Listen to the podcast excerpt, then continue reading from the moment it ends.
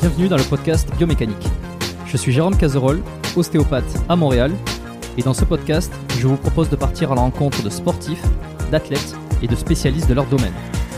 Pour mieux comprendre la mécanique du corps et de l'esprit, pour vous aider à être plus performant au quotidien, et surtout en meilleure santé.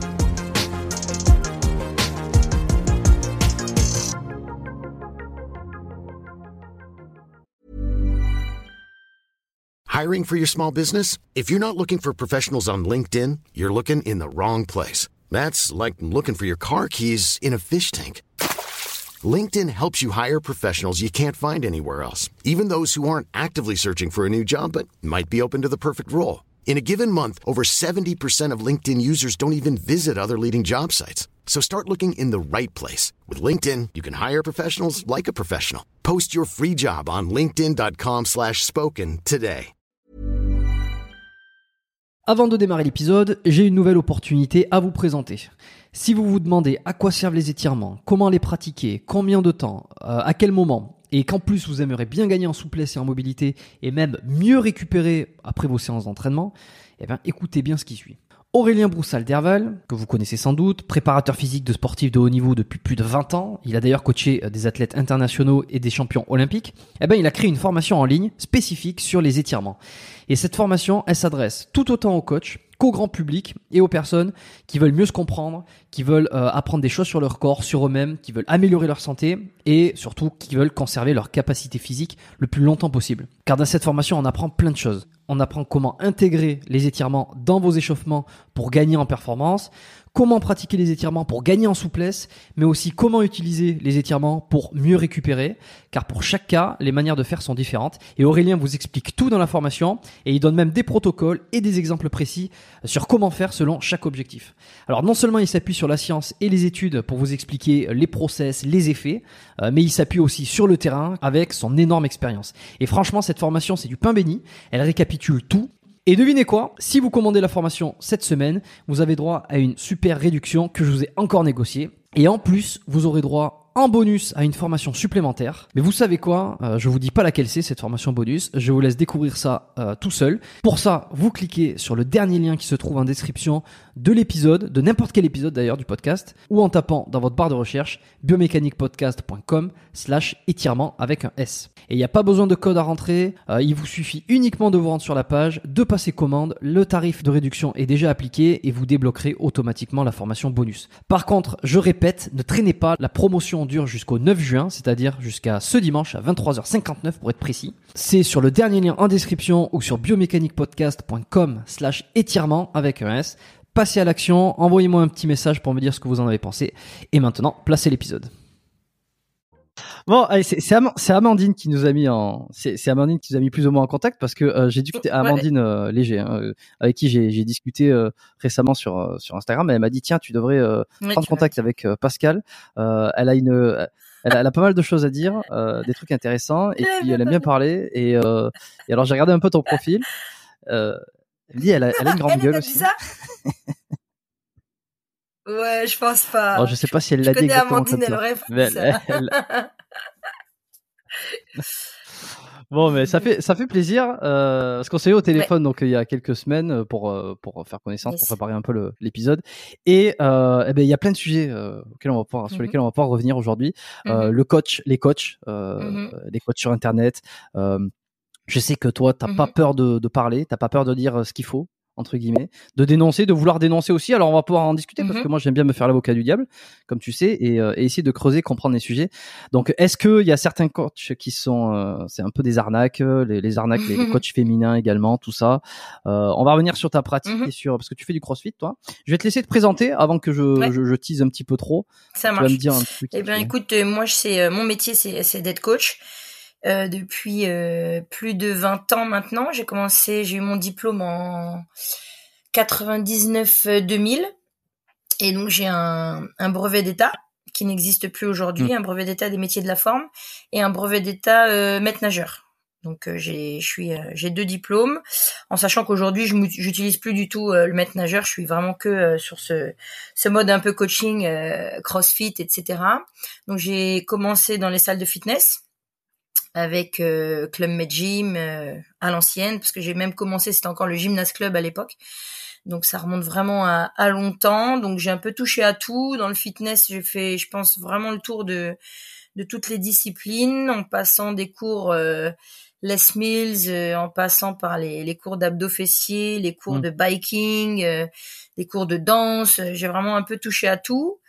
Et euh, ensuite, je me suis dirigée un peu vers le yoga. Donc 2009, euh, j'ai passé un diplôme de, de, prof de yoga. Je suis partie en Inde et euh, je me suis je me suis formée. Ouais. Ah ouais. Je me suis formée là-bas. Et ensuite est venu le CrossFit. Donc c'est venu en dernier, en fin 2013, début, début 2014, où là j'ai vraiment commencé juste en tant que cliente adhérente dans une box. Donc j'ai commencé au Louvre. Et, euh, et ensuite, j'ai un, un, pote qui a ouvert euh, du coup lui sa box et qui m'a qui m'a demandé de coacher en fait avec lui dans sa box. Donc là, le, le coaching vraiment CrossFit a commencé en 2015. Et depuis, je fais vraiment que ça. J'ai arrêté totalement le fitness en 2016. Un an après, j'ai complètement arrêté le fitness, j'en pouvais plus. Et euh, pour me consacrer vraiment au mmh. CrossFit et au yoga, du coup de l'autre côté, parce que j'ai ouvert mon école de yoga, je, je forme aussi des, des profs de yoga. Donc euh, c'est vraiment mes, mes deux casquettes.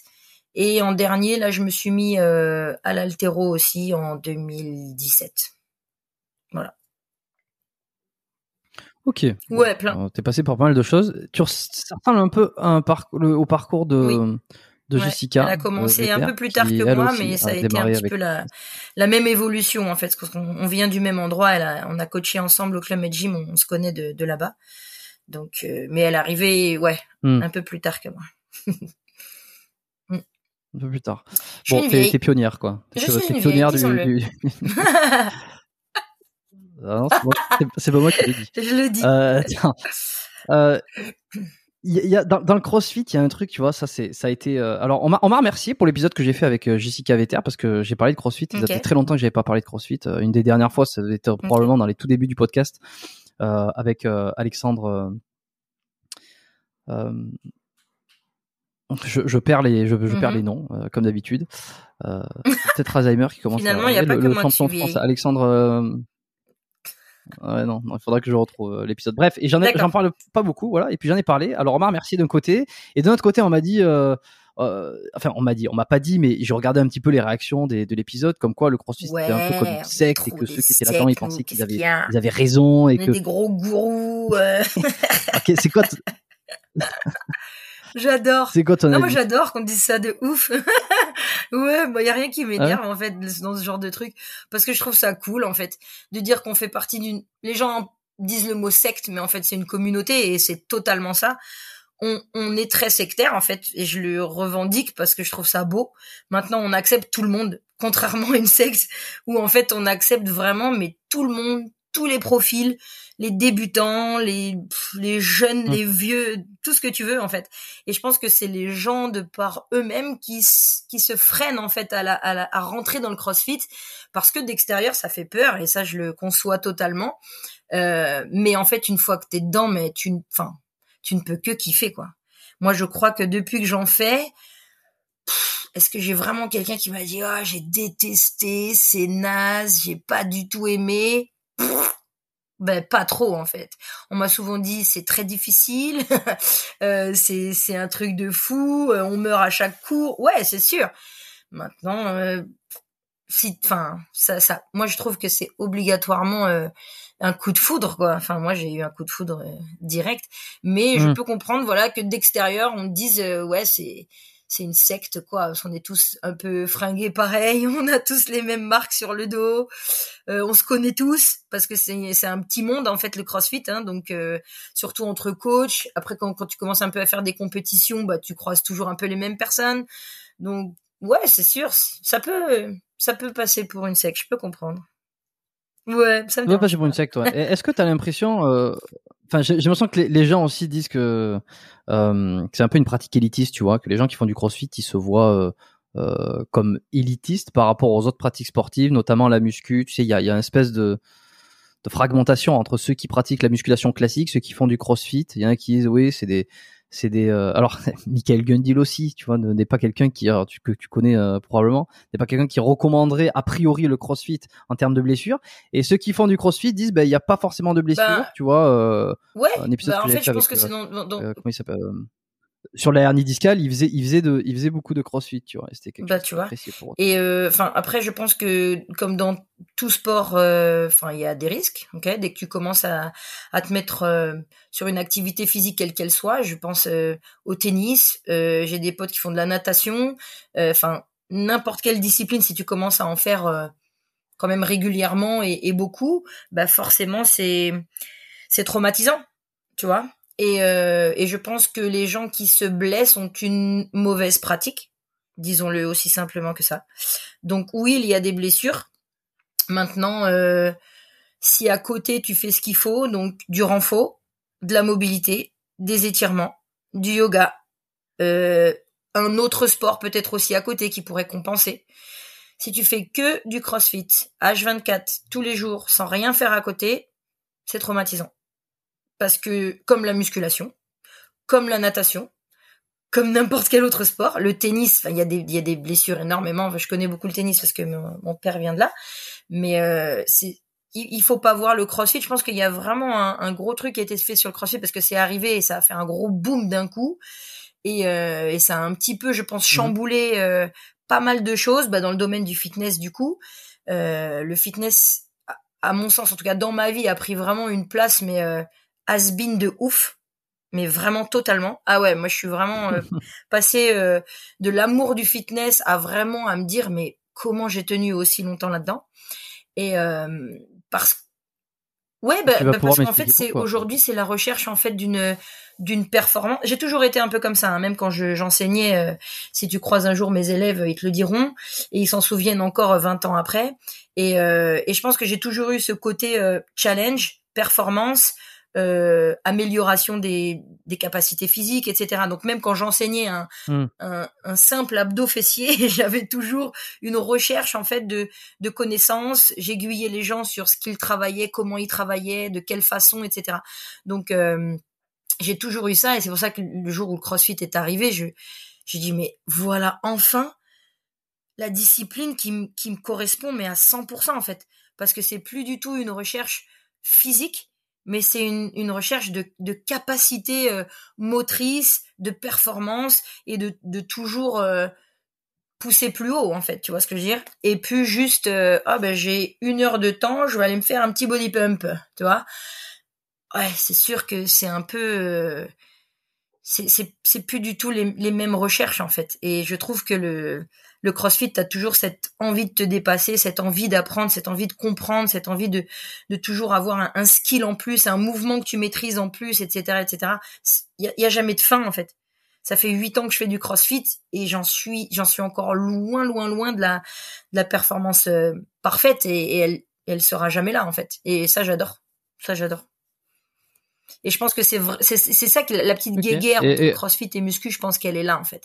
C'est que la muscu et, et c'est dommage qu'il y ait une guéguerre parce que c'est deux mondes totalement différents et on recherche pas du tout la même chose en fait. Donc il y a pas à avoir de guéguerre. Une guéguerre, c'est quand il y a des gens qui font à peu près la même chose. Est-ce qu'il le fait mieux que moi ou moins bien que moi? Là, c'est deux entités totalement différentes. J'ai quelqu'un en muscu qui veut avoir un physique et j'ai quelqu'un en CrossFit qui veut avoir une performance. Bah, ok, reste avec ton physique, ok, reste avec Mm. ta performance. Pourquoi vouloir toujours dire eux c'est des nazes, eux c'est mieux, eux c'est moins bien? Ben, chacun son domaine. Je vais pas comparer un tennisman avec un volleyeur. Il y a, y a pas de comparaison à faire en fait. Chacun sa discipline. Oui, non, mais c'est c'est vrai, mais mais je pense que chacun dans sa discipline, euh, en fait, porte les critiques euh, sur, de l'autre sport sur, sur des sur des critères, comme tu le dis, en fait, qui sont pas euh, qui ne, font, Exactement. qui ne font pas partie de l'autre sport. Tu vois, en CrossFit, on va chercher une performance sur un mouvement et on va dire, bah tiens, en muscu, euh, ça sert à rien euh, parce que euh, parce que tu tu gagnes pas en performance, t'es pas plus athlétique, admettons. Euh, Ben voilà. donc- mais forcément, c'est pas le même critère. Et puis de l'autre côté, on va dire, oui, mais mais le, en, mu- en muscu, donc on cherche à développer euh, Mhm. une esthétique, cherche à développer une euh, une forme musculaire un volume musculaire et puis on va dire ouais mais en CrossFit euh, ils, Mhm. font juste des mouvements n'importe comment et ils finissent Ouais, par blesser ça, c'est- quelqu'un manière, qui n'y connaît rien qui va dire ça. chacun voit sur sa référence C'est forcément de l'ignorance en fait. Tu vois ce que Oui, ou des fois l'émotionnel. C'est- Des c'est- l'ignorance qui parle et dès que l'ignorance parle, ben moi j'arrête d'écouter en fait. C'est aussi simple que ça. Si tu, moi je, moi je, je connais les deux plus de parce que je viens de la muscu, je viens du fitness, donc je sais ce que c'est. J'ai travaillé euh, longtemps avec des gens Mm. qui sont en IFBB et qui font du physique et qui font de. J'ai encore ma meilleure pote qui qui fait des, des compétitions euh, aujourd'hui dans le body. Euh, j'ai travaillé avec Serge Nubret à l'époque, qui est une énorme référence dans le body. Euh, donc j'ai j'ai connu ce, ce milieu-là, je sais ce que c'est, les efforts que c'est de ouf.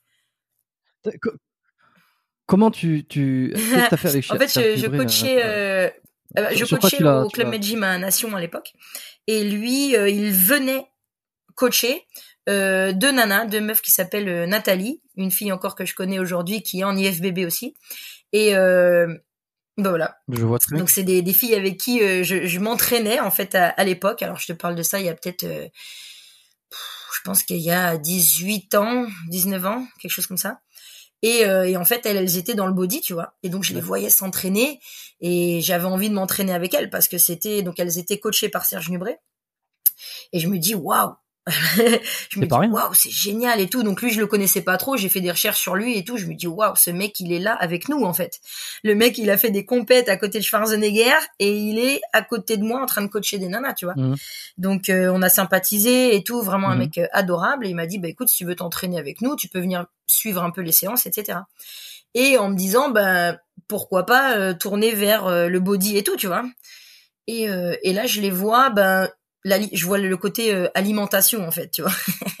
et là, je les voyais s'entraîner et manger genre un bout de poulet entre deux séries ou un haricot vert entre deux séries. J'ai dit mais c'est quoi votre life en fait? C'est trop dur. Chez moi les trainings je veux bien, mais maintenant si tu touches à la bouffe, dit, ah non non je peux pas.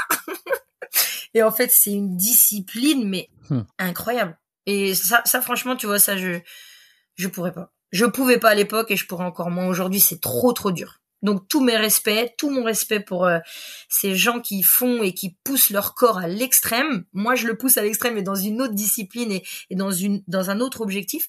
Mais ceux qui vraiment le poussent pour des performances, enfin pour un, un body quoi, tu vois. Donc aller chercher le le muscle parfait, le le, volume, le ouah, après sécher, reprendre la masse musculaire et tout. Ouah, too much, too much. C'est trop de trop d'énergie. Much. Hmm. Est-ce que tu as l'impression qu'il y a plus de filles qui pratiquent le crossfit euh, que la musculation? Est-ce que, est-ce que, alors c'est peut-être moi, je suis biaisé parce que euh, j'ai reçu Jessica, toi aujourd'hui. euh, alors il y a plein de, il y a plein De mecs qui, qui pratiquent le crossfit évidemment, hein. mais est-ce que je sais pas, tu vois une tendance euh, Oui. genrée, Oui. on peut dire? Euh, en sachant qu'au début, il y avait que des gars. Ah, Tu vois ça disons-le aussi simplement. Moi, quand j'ai commencé il y a huit ans, c'était très euh, masculin. Et les filles, il y avait toujours cet a priori de euh, de prendre en masse, euh, de volume musculaire, de tu vois, de, de commencer à prendre un peu un peu trop de volume, etc. Bon, un peu comme en musculation en fait, c'était les mêmes les mêmes comparaisons. Et euh, et aujourd'hui, je trouve que c'est bah là typiquement hein, dans les box de CrossFit, ça commence à se à, à- faire 50-50 en fait. Tu vois, au niveau de la fréquentation. Et, euh, et on a de plus en plus de filles. Moi, je donne des cours d'altéro, j'ai de plus en plus de filles aussi. Euh, elles veulent performer, elles veulent s'améliorer, elles veulent être plus fortes. Donc il y a vraiment ce côté euh, limite le, le, le corps va passer en, en second plan. Je veux de la performance, je veux être plus forte. J'en ai marre de de pas être forte, tu vois. Et moi, les filles en altéro, c'est c'est exactement ça. C'est c'est cette recherche euh, Mais c'est c'est forte. C'est- un trans, c'est un transfert, je sais pas, dans la vie de tous les jours. Être, être, alors toi, quand tu t'entretiens avec des Ouais. filles qui veulent être plus fortes là, ce que tu me dis que c'est pas Mm. tant le physique, mais que c'est la force. Elles en ont marre de pas être Sous fortes. les Mais barres. pourquoi pour, Non, non, sous pour, les barres. pour dans la vie de tous les jours pour un transfert? Sous Bon. les barres, au crossfit, euh, euh, ils en ont marre de pas suivre en fait, tu vois. Je pense que c'est ça, tu vois, d'être toujours euh, avec sa ta barre à vide tout le temps. Il y a un moment, comme je te disais tout à l'heure, t'as envie de plus. Dès que tu commences le crossfit, c'est ça en fait qui est qui est incroyable dans le crossfit, c'est Mm. que au début tu le prends pour ben un entretien, faire du sport trois fois par semaine, etc. Et en fait tu te prends vraiment au jeu en fait et tu dis waouh putain les mouvements qu'il fait à côté c'est vraiment cool quoi j'aimerais trop faire ça tu vois les butterfly euh, les muscle up euh, faire un snatch, euh, faire un faire un jerk ou des trucs comme ça. Et les filles, elles, tu tu sens qu'il y a quand même cette envie de bah, de faire comme les autres aussi ou de faire comme les garçons, je sais pas trop, tu vois, ou comme les autres filles qui sont fortes à côté et, et qui y arrivent quoi. Donc moi j'ai là en, en personal training vraiment en coaching, j'ai que des nanas et en altéro, j'ai énormément de nanas. Ouais. Vraiment.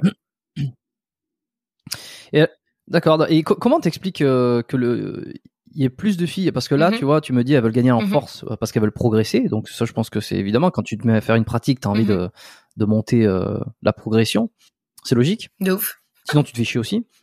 Et comment t'expliques que euh, là tu m'as dit tu vois ça se, Mhm. ça s'équilibre 50% de, de, de femmes 50% d'hommes Ouais. dans les dans les box de CrossFit Euh, est-ce que euh, c'est parce qu'il y a eu plus de communication euh, est-ce que je sais pas il y a des des influenceuses ont fait que ça a donné envie de plus en plus de, de femmes de se mettre à ce genre de sport? Moi je le remarque sur les sports de combat j'ai l'impression que la vrai. boxe aussi ça attire de plus en plus les femmes. Euh, est-ce que toi t'as as remarqué une raison par rapport à ça? Écoute, l'influence des réseaux doit forcément y être pour quelque chose parce qu'aujourd'hui euh, toute information passe par ce biais-là, faut pas se leurrer. Donc euh, les Instagram and co. Moi je dirais peu importe l'influence et d'où ça vient, euh, tant mieux quoi. En fait, si tant que ça peut aider à réveiller un peu les consciences féminines et, sortir de la course à pied, des, de la zumba, euh, du body pump et de l'abdo fessier, bah je suis contente quoi. Je suis vraiment contente.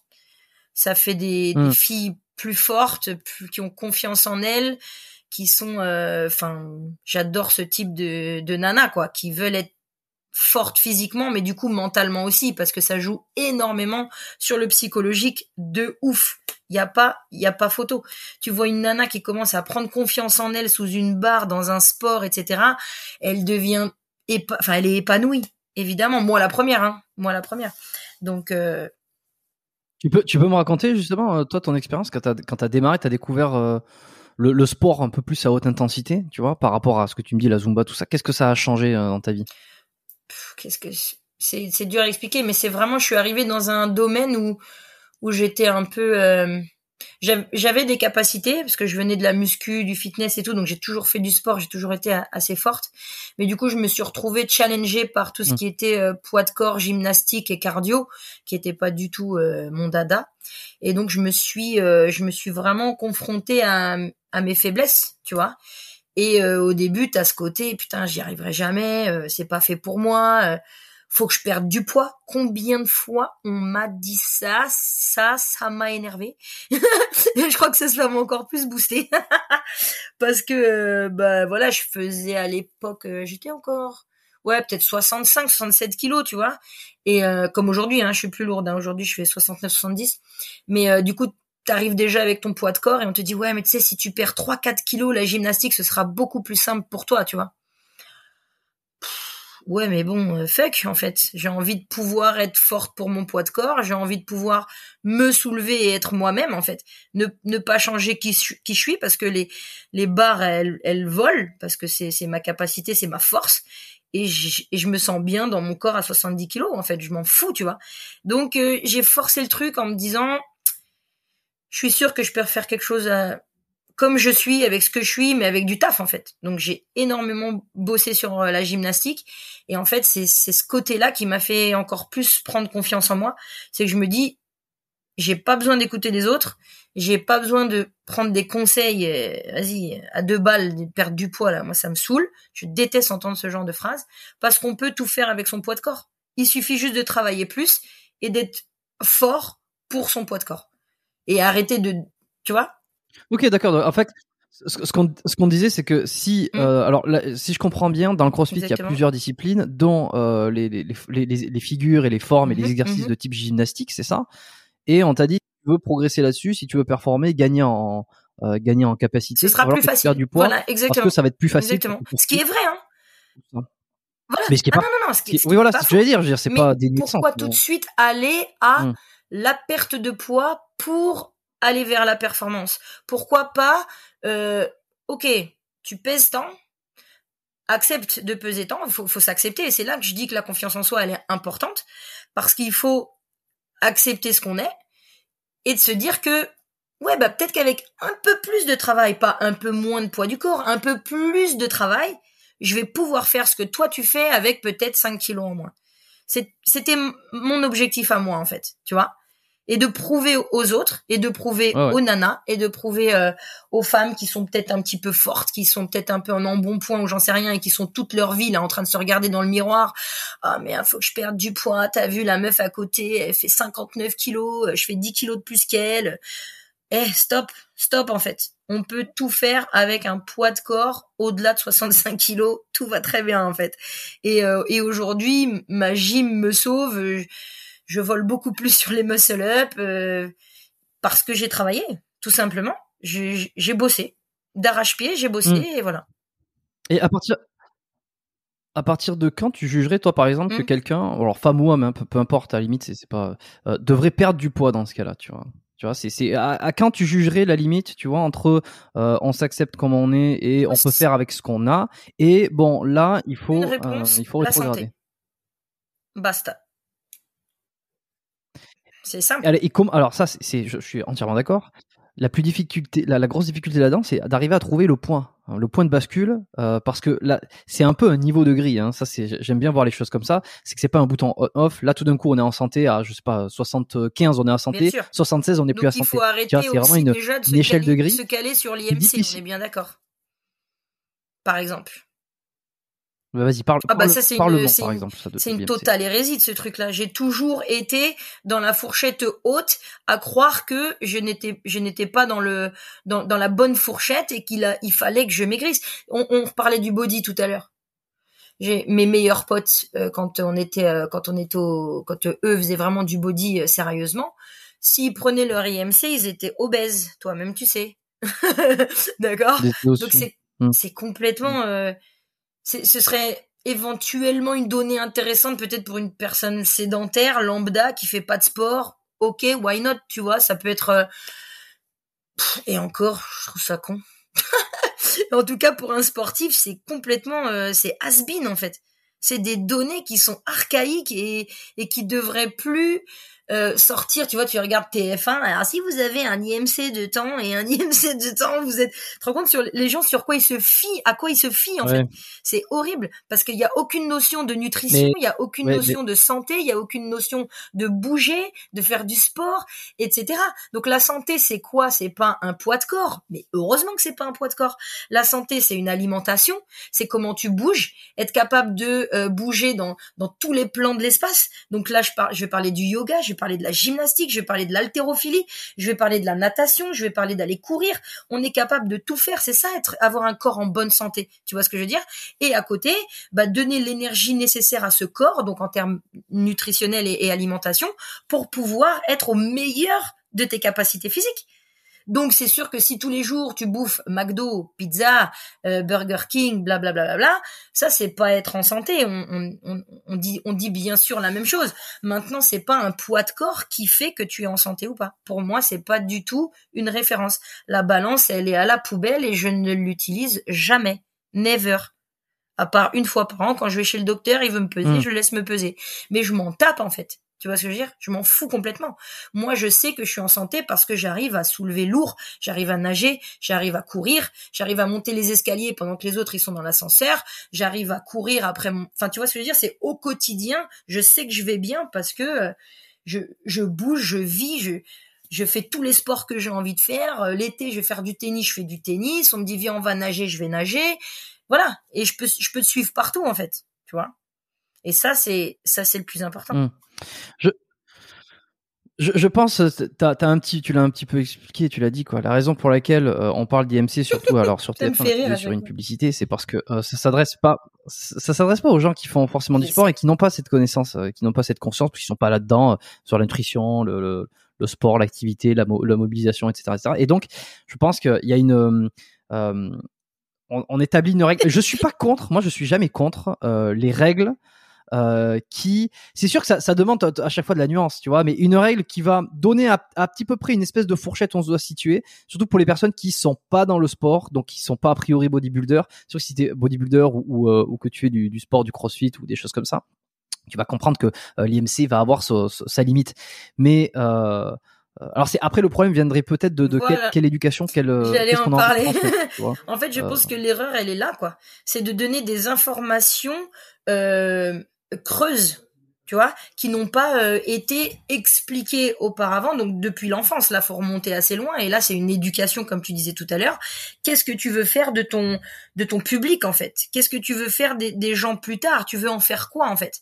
Des espèces de, de pantins euh, qui, qui gobent tout ce que tu leur dis justement sur TF1 ou sur euh, sur les, les, chaînes voilà publiques je trouve que c'est dommage dès notre plus jeune âge de ne pas nous avoir éduqués en ce sens avec un peu de nutrition, du sport, pas du sport comme on le fait à l'école, toi-même tu sais, mais peut-être du sport dans les pays euh, nordiques qui vraiment attachent, qui mettent une importance, qui attachent une importance de santé publique et qui vraiment font en, font en sorte que le, sport soit vraiment euh, quelque chose dont tu ne peux plus te passer durant toute ta vie. Et ça devrait être ça en fait, parce que toi-même tu sais que c'est le premier médicament c'est le premier médicament, c'est le sport.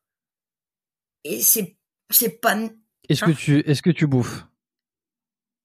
Est-ce que tu bouffes? Est-ce que tu manges? Ce que tu mets dans ton corps? Qu'est-ce que je mange?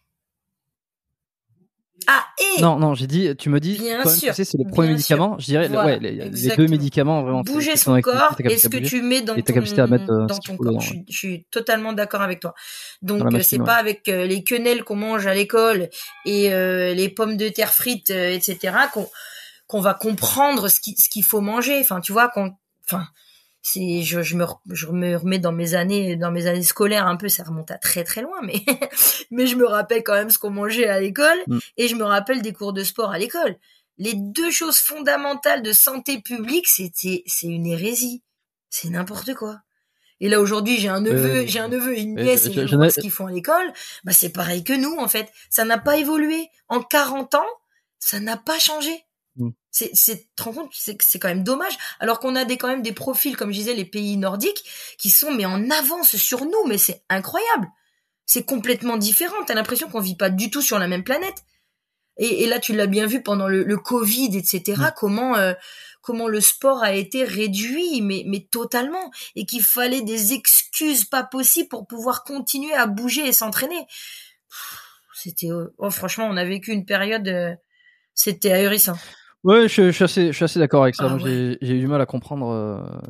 Alors, je, je, enfin, je comprends. Et en même temps, on j'ai pas toutes les infos. Donc, si tu veux, je critique en, mettant quelques petites réserves parce que on n'a pas les infos. Donc, euh, les décisions, elles sont là. Et il y a hmm. des choses qu'on sait pas. Tu vois, il y a des choses.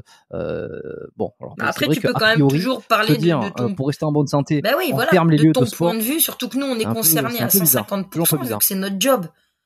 Enfin, quand même, c'est fou. Donc, hmm. t'es, t'es cloué chez toi, tu peux rien faire Ok, les salles de sport elles rouvrent. Non mais c'était mais vraiment mais ridicule. Hein. Les salles de sport ont rouvert. Moi heureusement il y a une euh, une salle de sport qui est restée ouverte. C'était euh, Honor à, à, la Courneuve. Du coup on est devenu super potes avec le Honor parce que le mec il il, il, a fait des des pieds des mains pour garder sa salle ouverte alors que euh, Enfin, franchement, il a, il a galéré de ouf. Donc, il fallait les attestations, les bidules, les machins, les trucs. Il a essayé, de, mais de déjouer un petit peu, tu vois, toutes les, tous les textes de loi pour essayer de trouver à chaque fois la faille mmh. euh, pour pouvoir rester ouvert. Franchement, il a super bien géré le truc. Et, euh, et je me rappelle quand ils ont rouvert le truc au coach, bah, c'était tellement drôle. Oui, les coachs, alors vous avez le droit. Et là, il y a une liste de coachs qui est sortie, donc de, de professionnels de, du sport.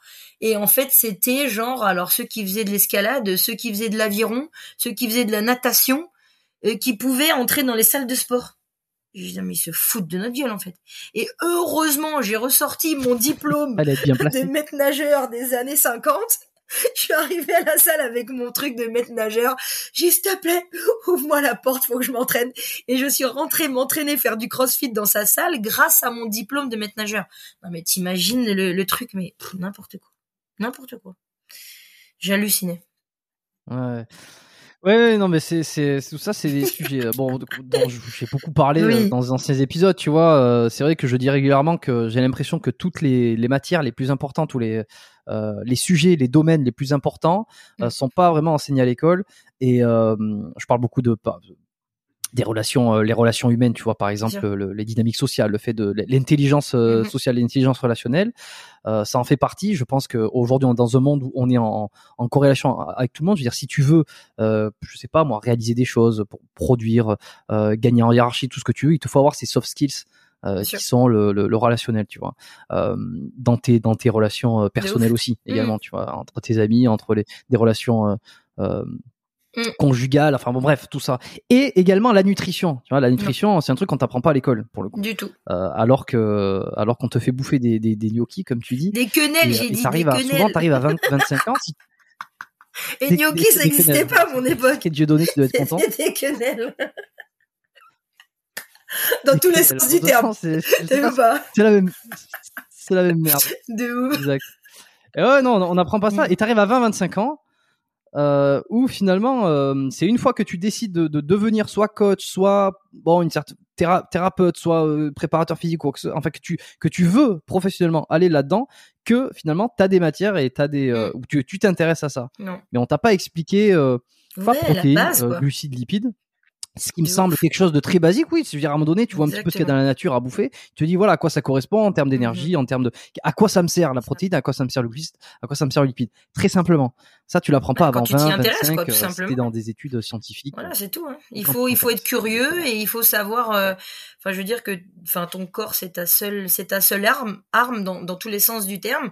Donc si tu te enfin mmh. nourris pas correctement, ben voilà, à 40 ans, c'est les maladies cardiovasculaires, à 50 ans, c'est quoi, à 60 ans, c'est quoi, tu peux plus bouger. Enfin, moi, je vois mes parents, ils ont presque 80 ans et ils bougent, quoi. Ils font du sport, ils sont tout le temps en activité, etc. Et des fois, je vois des gens qui ont peut-être 10 ans de moins qu'eux. Oh, mais c'est fou! Ils bougent pas, c'est c'est plein d'arthrite, mmh. c'est ça, ça, tu vois, c'est c'est ça. Les, les mouvements sont compliqués, les mouvements sont difficiles, la respiration, etc. Donc tu dis mais qu'est-ce que ces gens ont eu comme information euh, en plus, je pense que c'est encore pire euh, les générations précédentes. Euh, nous, on a on a quand même cette chance d'avoir l'accès, en tout cas à l'information plus facilement avec le net, les réseaux, etc. Donc aujourd'hui, je pardonne beaucoup moins en fait aux gens qui ne vont pas chercher plus loin que la télé ou plus loin que le bout de leur nez, tu vois. J'ai du mal à pardonner parce que aujourd'hui tu tapes mmh. protéines, tu tapes nutrition, tu tapes santé, tu vas tout avoir accès à tout, c'est incroyable. Internet, ça peut être une grosse merde, comme ça peut être vraiment un, outil hyper précieux si tu sais comment chercher et quoi aller chercher, tu vois. Donc si tu commences à prendre soin de toi, euh, te dire que ok, je veux vivre longtemps, sainement, euh, le moins de maladies possible. En plus, avec tout ce qui tourne en, ce moment, ben, je pense que les gens ont, quand même plus pris conscience de leur santé de par le Covid, etc. Euh, donc ça a été peut-être un mal pour un bien, c'est horrible de dire ça, mais je pense qu'il y en a vraiment qui ont pris conscience euh, bah, de leur vie en fait, le changement de travail, de plus travailler pour quelqu'un qui te fait chier, de travailler pour toi-même, de monter ton entreprise, de monter ta boîte, parce que tu te rends compte que la vie ça tient à, ça quoi, tu vois. Et voilà, faire attention à ce que je mange, faire du sport, bouger, euh, sortir, voir les potes, partir en vacances. Et je pense que vraiment ça a réveillé des consciences en se disant ok, la vie, elle tient à rien pendant un an, deux ans, on a été mais confronté à, à ça quoi. Qu'est-ce que c'est ma vie sans euh, métro boulot dodo? Mais c'est horrible en fait. Ma vie c'est ça. Ma vie se résume à aller travailler. Là, on m'empêche d'aller travailler, j'ai plus de life. Nous, c'était ça, parce qu'on ne pouvait plus travailler. Les coachs, ça a été pire que tout quand même. Les gens ont continué un petit peu à travailler après. Nous, on, a été mais, mais fermé total pendant pratiquement deux ans et tu dis waouh donc euh, si je peux plus exercer en fait je ne sers à rien quoi et enfin nous en tout cas dans notre boulot ça a pris vachement vachement d'ampleur hein. il y en a qui ont il y en a beaucoup qui ont arrêté de travailler dans mm. les structures qui se sont mis à leur compte qui ont développé leur structure leur propre leur propre boîte leur propre ton propre local développer tes coachings personnels etc ça a été incroyable il y a eu beaucoup beaucoup de changements changements dans le dans le domaine hein. incroyable Hmm. On va revenir aussi parce que on va revenir sur ça après, mais mhm. je vais juste retomber sur nos pattes sur, sur l'histoire de l'IMC. Euh, donc, si pour toi, euh, mhm. quelqu'un qui vient te voir, qui sait pas s'il doit, il sait pas où il en est, il a peut-être un, enfin bon, disons que la personne qui vient te voir, euh, elle est pas certaine mhm. d'avoir le poids de forme. Voilà, mais c'est pas à quel point mhm. il va falloir perdre du poids ou quoi. Mhm. Tu ne te bases pas sur l'IMC. Sur quoi tu te bases pour dire tiens, là, il vaut mieux que tu perdes du poids ou là non, tu peux rester comme ça. La première chose que je lui demande, c'est qu'est-ce que, tu manges ou quels sont les, indices? La première chose, c'est ça. Fais-moi le planning d'une semaine de bouffe. Alors attends. mais... Ok. Alors si la personne vient avec un surpoids et te dit ah, mais moi je mange bien. Moi je mange bien je mange bien, je mange des légumes, tout ça, tout ça. Parce que Ouais. ça, c'est un truc que je me rends compte beaucoup. Euh, c'est que y a- il y a 90% des personnes en surpoids ou qui ont qui ont une surcharge pondérale vont te Oui, dire ah, c'est je du mytho. Pas, je mange bien. Bah non. À un moment donné, c'est pas possible. Oui, voilà, c'est pas possible. Non, il y a un moment, la- la- la- le corps est, est plutôt bien fait. C'est aussi simple qu'une qu'une balance. Voilà. Donc calories apportées, calories dépensées. Donc à un moment, euh, je suis pas, euh, je sors pas d'une grande école pour savoir ça. C'est aussi simple qu'une balance. Donc dis-moi ce que tu manges et dis-moi ce que tu dépenses. Et ça s'arrête là. Donc euh, je fais du sport trois fois par semaine, une heure. Très bien. Je mange que des pâtes, que du riz. Ok, des pommes de, ok, les légumes non pas trop. Enfin, tu vois. Donc tu peux avoir cette notion de je mange bien, et, et, c'est vrai que c'est de la bonne alimentation. Manger des pâtes, du riz, t'entends ça, du poulet. Bon, je mange un peu de légumes pas trop. Je fais un cheat meal une fois par semaine, tu vois. Et après, quand tu commences à creuser, vas-y, dis-moi, dis-moi vraiment. Et là, tu commences à calculer Oui, bah, les ça, glucides. ça, ça. ah ouais, mais t'as vu tous les glucides que tu bouffes par rapport justement aux protéines, par rapport à ta dépense dans la semaine. Il faut forcément, si tu veux perdre du poids à un moment donné, et encore, donc là, après, on va creuser, est-ce que vraiment tu as besoin de perdre du poids? Ça, c'est encore une autre question. Mais si la personne vient en me disant, écoute, moi, je veux perdre du poids parce que je me sens pas bien, je suis essoufflé, euh, j'arrive pas à faire ce que je veux, euh, je voudrais euh, courir euh, un marathon et je sens que, voilà, mes genoux, ça pèse un peu, j'ai mal au dos. Voilà, il y, a des- il y a des vrais sujets de santé. Euh, bah voilà, on va analyser ce que tu manges. Viens, on va analyser. On se pose. Qu'est-ce que tu manges le matin? Bah, Le matin, je mange des céréales, euh, je mange du pain complet euh, et je mange euh, des flocons d'avoine. Ah ouais, là tu t'abuses un peu quand même en fait. Donc séparément, c'est pas mal, les trois ensemble, mais c'est une horreur. C'est que des glucides. Est-ce que t'as pensé à autre chose le matin? Là, tu tu peux pas. T'es déjà à euh, peut-être 600 cales. C'est compliqué, hein parce que la dépense calorique, elle est, elle est, elle est beaucoup Mhm. plus dure à avoir que l'apport calorique, hein, parce que euh, non mais c'est ça, tu vois. Ça, et après. Il suffit de ça. Non mais de ça. Regarde, moi j'ai toujours l'exemple de prendre. Tu prends un Twix ou un De Kinder ouf. Bueno, tu regardes, il y a 250, 280 calories dedans. Bon, c'est, tu t'enfiles ça en 30 secondes. et vite. calories en plus, hein, Euh, des 280 mauvaises calories, calories. en plus. Voilà, il y a Rien. d'intéressant. Exactement. Et Et pour dépenser les 280, tu vas te mettre sur un tapis de course et tu vas marcher ou tu vas courir Ouais. jusqu'à que tu arrives à 280. Ouais, tu vas déjà la difficulté. Et difficulté t'auras même pas pris entre les perdre. t'as apporté le Twix. Tu vois ce que je veux dire? Parce que c'est ça aussi qu'il faut faire comprendre aux gens. Donc là, ça Mm. devient un petit peu plus subtil et c'est vrai, mais les bonnes calories et les mauvaises calories. C'est pas parce que t'as mangé un pain au chocolat qui faisait 200 cales que tu fais euh, du euh, Stairmaster ou du vélo ou n'importe quoi et que tu dépenses 200 calories que ça y est, t'es revenu à zéro. Mais pas du tout en fait. Mais pas du tout. ça ne marche pas comme ça. Ce serait aussi simple que ça. Mm. Ce serait, ce serait super. Mais ça ne l'est pas. Ça ne l'est pas. Donc il faut faire la différence entre les bonnes cales, celles qui apportent un, un- de l'énergie à ton moteur physique, et celles qui sont vraiment des, des calories, mais du vent, et qui te servent à rien du tout. Qu'il faut manger de temps en temps parce qu'il faut faire, s'il faut se faire plaisir et il faut que le mental y suive. Si t'es toujours, enfin là, je, je vois ma meilleure pote qui est en, je te dis qui est en IFBB qui fait les compétitions.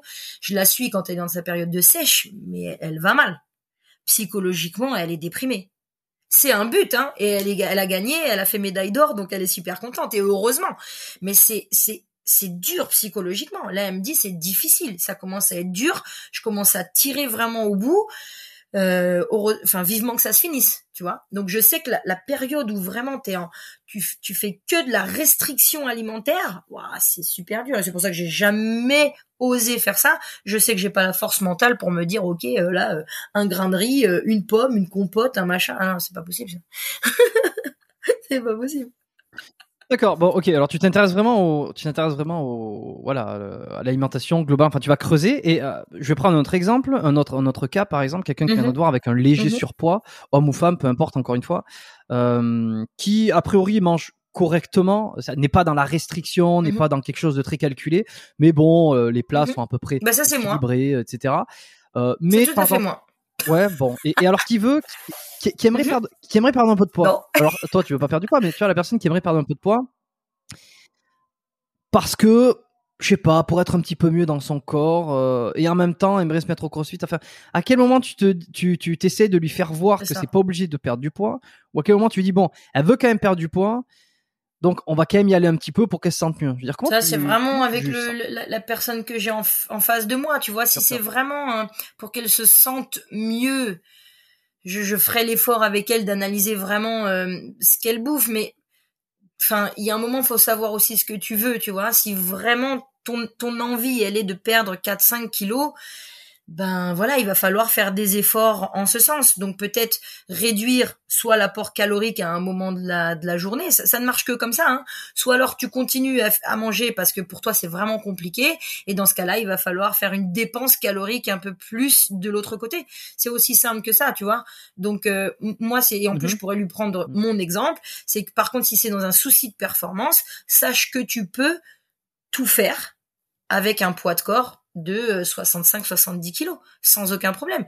Donc on va pas dire je suis en surchar- surcharge pondérale, c'est pas ça, mais je, je me restreins pas alimentairement. Je mange, comme tu disais tout à l'heure, je mange bien, je mange ce qu'il faut, je donne assez d'énergie à mon corps pour pouvoir m'entraîner une fois, deux fois par jour, faire des compètes, faire vraiment ce que j'aime. Et si je pouvais pas le faire, je serais malheureuse. Moi, c'est ça qui me rendrait malheureuse. Ne pas pouvoir m'entraîner tous les jours, me sentir fatiguée, avoir mal partout, avoir des douleurs ou des choses comme ça. Ça, c'est ça qui me rendrait vraiment malheureuse, en fait, tu vois. Et donc là, je sais que avec ce que je mange et, euh, et vraiment faire attention, bah voilà, le, enfin, avec mon chéri, on, on mange quand même bien et tout. Voilà, dimanche soir, on est rentré de compète, j'ai, tapé ma pizza. Mais c'est la vie. C'est la vie de ouf. c'est la vie de ouf. Oui, non, mais bien sûr. non, mais attends, attends. Je, je remets, je remets un peu en, cont- en contexte aussi. C'est vrai que, euh, tu vois, par exemple, je suis, euh, je, alors, je suis sur Instagram, donc euh, je vois tes photos. Je veux dire, t'es non, je- grosse. Je veux dire, tu, parce que là, jusqu'à présent, on a l'impression, on a l'impression que tu dis, euh, moi, tu- je suis comme ça. Non, mais attends, attends. T'as quand même un physique que, que peu ont en termes de, en termes de. Oui, bien sûr, de de, body de- fat, de par puissance exemple, en fait. Moi, mon, Ouais. fat que j'ai, c'est ma, mais c'est ma puissance en fait. C'est vraiment ma puissance. Et je le, Oui, puis non, mais il y en a Non, pas, non, je mais il y en a sais, pas sais. beaucoup. Ça mais que je tu veux vois, dire. on parlait des, des pas non plus 4-5 beaucoup, kilos d'une meuf qui viendrait me voir pour perdre ça. Je suis totalement dans ce genre de, de truc. Donc là, je suis à 70, 69. Mon poids Mm. de corps, j'ai déjà été à 66 kilos. Ouais, c'est vrai que c'était, les choses étaient peut-être plus faciles. Mais j'étais, mais ça me faisait chier, en fait. Tu vois? Voilà. Oui, bah non, mais voilà. Je préfère avoir mes Bon, 3-4 aujourd'hui, je kilos supplémentaires me faire plaisir et continuer à pouvoir faire ce que je veux à côté, euh, ne pas avoir de, de douleur, euh, je suis bien, je, je mange des, des aliments qui me font du bien, mais je suis pas là en train de me dire ah ouais là là j'ai mangé tant de glucides, tant de protéines, je pourrais pas en fait. C'est c'est laborieux pour moi, c'est vraiment laborieux. Donc je peux aider quelqu'un en ce sens, mais moi j'ai pas envie de le faire pour moi. Tu vois? Mais tu vois, moi j'aime bien l'idée euh, pour ceux qui justement se posent cette question. euh, Est-ce que je devrais euh, perdre du, Mhm. un peu de poids, 3-4 Mhm. kilos pour me sentir mieux parce que j'ai un petit bourrelet puis j'aimerais bien être un peu plus en forme? Ou alors est-ce que je devrais rester à ce poids et m'accepter comme. Ouais, je suis? Tu sais, il y a ce dilemme. Il y a ce dilemme. Alors évidemment, il y a une difficulté de l'autre. Moi, j'aime bien l'idée du. Ben alors, bon, bon, on me demande pas ce genre de conseil, mais si on me demandait qu'est-ce que je devrais faire, j'aurais envie de Mhm. répondre, ben teste, Mhm. c'est-à-dire perds 3-4 Je kilos et tu vois comment si tu te dis ben je suis je suis beaucoup moins beaucoup mieux avec ça. Alors la problématique avec cette histoire c'est que perdre Mais 3 4 kilos ça demande un certain effort aussi. Et, et je me demande si des fois le la, la réflexion de est-ce que je dois ceci est-ce que je dois cela elle est pas tant d'un point de vue réellement résultat mais d'un point de vue euh, est-ce que euh, Est-ce que dur, ça en vaut la peine? C'est dur c'est difficile. Il va falloir faire une restriction Est-ce que ouais comme tu dis, t'as raison, il- faut voilà, il faut tester. teste Et moi, je sais que j'ai j'ai testé, ça ne m'a rien apporté du tout en fait. Je me sens pas mieux, je me sens pas moins bien, je ça change rien à ma life en fait, Ouais. tu vois? Et je pense que Je Ouais, préfère, je les- Je, je préfère quelqu'un qui dit ça, j'ai essayé, je suis pas bien, et, et j'ai été dans ce truc, et puis maintenant je préfère être comme ça, et je m'assume, et, bah ouais, euh, et j'aime ça, et je suis performant, plutôt que d'être toujours dans ce discours du, euh, dans ce discours du, j'ai jamais perdu ce que je, ce que je au- aurais aimé perdre, et je vais m'en trouver une, une espèce d'excuse ou une espèce de raison pour euh, en, expliquant que ben non en fait euh, peut-être mon poids de Mhm. oui mais t'as jamais expérimenté donc tu, tu, tu... est-ce Oui, que c'est pas juste une excuse permanente? Oui, je comprends, je comprends. Ça. Après, euh, c'est des efforts. C'est des efforts. Surtout 4-5 kilos. C'est énormément d'efforts. C'est pas comme quel- quelqu'un qui arrive vraiment avec une surcharge pondérale, qui est en surpoids, qui a peut-être euh, 20 kilos, 25 kilos de trop. Cette personne-là, ça va être facile, en fait, de lui faire perdre du poids parce que ça a été des excès à un moment donné. Tu vois, c'est tellement énorme qu'il y a eu bah, soit pas de sport du tout, soit euh, manger alors qu'il y avait aucune dépense euh, calorique derrière. Donc ces gens-là, en fait, moi j'en ai j'en ai eu plein euh, dans les années fitness, c'est facile de leur faire perdre du poids. Il suffit juste de réduire un petit peu l'alimentation, rajouter un tout petit peu de sport derrière, boum, ça déclenche un truc de ouf dans le corps et la personne elle est elle est ravie. Donc c'est facile de contenter ces gens-là. C'est plus difficile la personne qui vient et qui te dit OK, moi j'ai toujours fait ce poids-là, je suis bien, je fais ci, je mange comme ça nana, mais je voudrais perdre 3 4 kilos. Là, il va falloir que tu fasses des efforts parce que déjà tu fais du sport, déjà tu bouges, tu fais quand même attention à ce que tu manges, ça va être énormément d'efforts. Donc, est-ce que tu es capable de? Oui, ok, let's go, on y va. Et là, je fais, bah, par exemple, un plan alimentaire, un plan sportif. Maintenant, voilà, tu as 3-4 mois. C'est sûr, ça va pas se faire en trois semaines. On va faire ça intelligemment. 3-4 mois, tu prends ce plan-là et on va voir si tu es capable de le tenir. Tu vois? Il faut faut être là-dedans, il faut être prêt en fait. Donc il faut l'avoir décidé par soi-même et de se dire OK, je veux essayer, je veux tester, je veux voir comment je suis à tel poids de corps avec 4 euh, 5 kilos en plus. Et ça se trouve c'est waouh, la révélation ultime et ça se trouve c'est oh là là, eh balek, m'en fous en fait, vas-y. Donne-moi mes 4 kilos en plus, je veux revivre en fait, tu vois. Parce que c'est c'est du challenge. Hein. Mmh, mmh, mmh. Et c'est quoi les les régimes ou les conseils que tu vois euh, d'un point de vue restriction calorique, d'un point de vue régime, euh, qui te font hérisser les poils? Tiens, on va, je, vais commencer à aller te chercher sur des en sujets. Fait, je il n'y a rien qui me hérisse vraiment le poil maintenant. J'ai 43 ans, je suis, je suis détente de ouf. T'es sage maintenant. En fait, c'est chacun vit sa life maintenant, c'est ça qui est bien. mais par contre, faut pas me faire chier dans ma life, mais chacun vit sa life. Mais euh, après, je suis pas trop euh, les trucs comme ça, je t'avouerai, je suis pas trop là-dedans. Je sais qu'il y a des trucs genre euh, un peu hyper protéinés ou des mais franchement, je je suis pas du tout euh, là-dedans. Dès que t'as quitté le fitness, c'est complètement différent en fait. Hein. J'entendais beaucoup ces trucs, c'est les régimes restrictions alimentaires, je sais pas quoi. Mmh. Aujourd'hui, depuis que je suis dans le CrossFit, en fait, je soit je fais abstraction, je sais pas, mais en tout cas, je j'entends plus ce genre de discours en fait, beaucoup moins. Les gens viennent plus me voir pour me dire euh, je voudrais perdre du poids, tu vois. Les gens qui viennent me chercher, du coup, c'est euh, je voudrais prendre du muscle, je voudrais augmenter mes barres et euh, je voudrais faire de la compète. Donc du coup, je suis plus trop confrontée à ce genre de discours. Par contre, il y a des discours auxquels tu es confronté, euh, forcément, tu m'en as parlé la dernière fois. Euh, et avais fait, tu m'as dit que tu avais fait une vidéo là-dessus et que tu avais reçu un paquet de, de retours, euh, que tu avais voulu dénoncer. Oui, non, c'était pas moi qui avais fait la vidéo. Enfin, c'est pas moi qui avais fait la vidéo, c'était un, c'était un autre coach. La vidéo. plus son nom. Il est assez connu, hein, il est pas mal suivi sur les réseaux. Moi, après, je suis pas très faux lolo instagrammeur et tout mais je sais qu'il est connu sur les sur les réseaux. Et du coup euh, c'est euh, c'est sa vidéo en fait qui était euh, venue à moi sur sur les feeds ou les trucs comme ça. Et du coup j'avais j'avais regardé sa vidéo et le mhm. gars dénonçait du coup une certaine Sissi Mua que je connaissais pas du tout. Et euh, j'ai dit waouh c'est quoi ce truc et tout? Le gars il y va de ouf tu vois? Donc j'ai trop kiffé. Donc je suis allée chercher Sissi Mua c'est qui? Et du coup j'ai regardé j'ai ah ouais chaud quand même et c'était pendant le Covid, je t'avais dit. Et, euh, et c'était la c'était la période où on voyait en fait tous les cours en visio. En fait, même nous, on donnait des cours en visio parce que c'était le, le seul moyen de continuer un petit peu l'activité mhm. et, euh, et, de pouvoir mhm. faire travailler bah, nos nos coachés en fait euh, à distance, tu vois. Et donc du coup, je pense que ça a été un, un phénomène vraiment général qui est, qui est sorti. Et donc il y avait peut-être pas que des coachs qui le faisaient aussi, tu vois. et, euh, et du coup, je tombe sur cette euh, Sissi Mua et euh, j'ai regardé du coup une vidéo de. Mais oui, c'est. Qui est là depuis longtemps, hein. qui est là depuis très longtemps. Hein, je dit, c'est. je suis totalement mais à l'ouest de tout ça. Et oh ouais, je suis déconnectée. franchement, c'est un truc de ouf. Quand on me parle des, c'est là je me dis attends, mais j'ai quand même que 43 ans, je suis pas. mais je crois que je suis vraiment, même moi, je me, tu vois, je, je me mets outside de, de tout ça.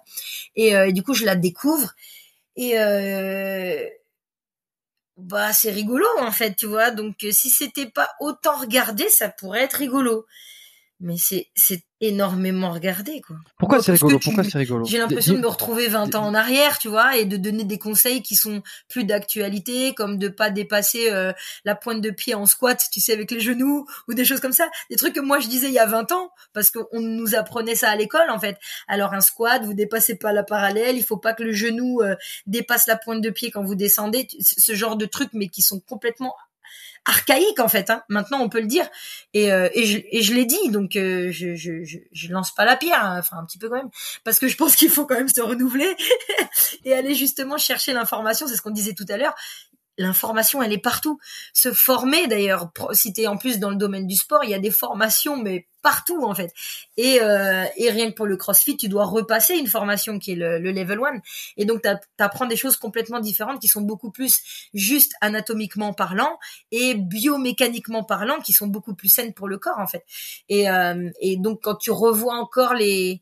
Mais tu vois, alors c'est pas c'est juste pour me faire l'avocat du diable, parce que euh, encore une fois, pour essayer de comprendre et essayer de essayer de mettre toujours dans les perspectives euh, mm-hmm. bah, des, autres, tu vois, je, me dis que oui, effectivement, on le sait, mais même depuis oui, depuis 10, 15 ans, on sait que c'est pas, il y a pas besoin de ne pas dépasser la pointe des pieds avec le genou lorsqu'on fait un squat. Mais, mais, mais, je me dis, si elle le dit, mm. peut-être à ce, moment-là dans la vidéo, je, je pense que, je, je pense pas qu'elle soit ignorante de ça. Je, ne pense toi, t'es trop gentil, toi. Si, si c'est le cas, effectivement, c'est peut-être problématique. Non, non, non, je, je suis pas gentil. Je pense qu'elle le Je Non, je le vois pas comme ça, c'est pas possible. Je me dis que lorsque tu non. Tu vois pas comme ça Je me dis quand tu quand, quand elle s'adresse à, à, une à une audience de plusieurs milliers, milliers et puis mm-hmm. peut-être millions de personnes comme elle, parce qu'elle est très très euh, mainstream, elle a dans son audience des personnes qui, j'imagine, n'ont aucune qui sont absolument sédentaires, qui la découvrent, euh, qui ont un niveau zéro. Je veux dire, il y a pas de, c'est pas méchant, c'est factuel. Euh, quand quand tu sais pas faire trois squats, t'as un niveau zéro, et qui découvre cette Ishimua euh, et qui veut se rentrer, se, se, démarrer dans le sport, qui veut démarrer. Il y a une espèce de passion là qui se retrouve. Tiens, hop, ah, j'ai découvert quelqu'un, ça m'aide à faire des exercices. Et je pense que les conseils donnés sont euh, le plus générique possible, le plus safe.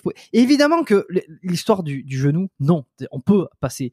Mais c'est peut-être le conseil le plus safe pour un ensemble de population qui serait sédentaire et euh, c'est une façon aussi de, de ne pas blesser. C'est un peu quand tu t'adresses à beaucoup de monde, il faut à un moment donné ouais. absolument ton discours pour éviter euh, d'avoir des blessés pour être un problème. Qu'est-ce que tu penses de, de, de, de cette euh, non. de cette stratégie, de cette théorie Non? Non.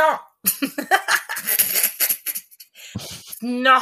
Bon, si si, si tu m'écoutes, elle est pas d'accord, hein. Tu vois, j'essaie de, j'essaie. En fait, je trouve que je, je remets tout, souvent ça à, à, la course à pied parce que euh, les gens courent, les gens aiment courir, je sais pas pourquoi, mais les gens ils adorent courir. Et donc du coup, je trouve que c'est ça parle à tout le monde euh, parce que c'est quelque chose que tout le monde peut faire normalement. Euh, et c'est comme si tu me disais, ok, je veux me mettre à la course à pied, et je te disais, ok, prends tes baskets, tu me sors des, des Stan Smith, ok, et tu vas courir et tu fais peut-être euh, six bornes d'un coup. Tu vois ce que je veux dire? C'est dangereux, c'est traumatisant. Euh, tu n'as pas le bon matériel pour courir, donc ouais, mais bon, j'avais que ça. Non.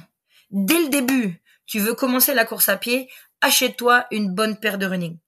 C'est la base. Tu vois ce que je veux dire? Demain, je veux me mettre au sport, je veux faire des squats. Ok.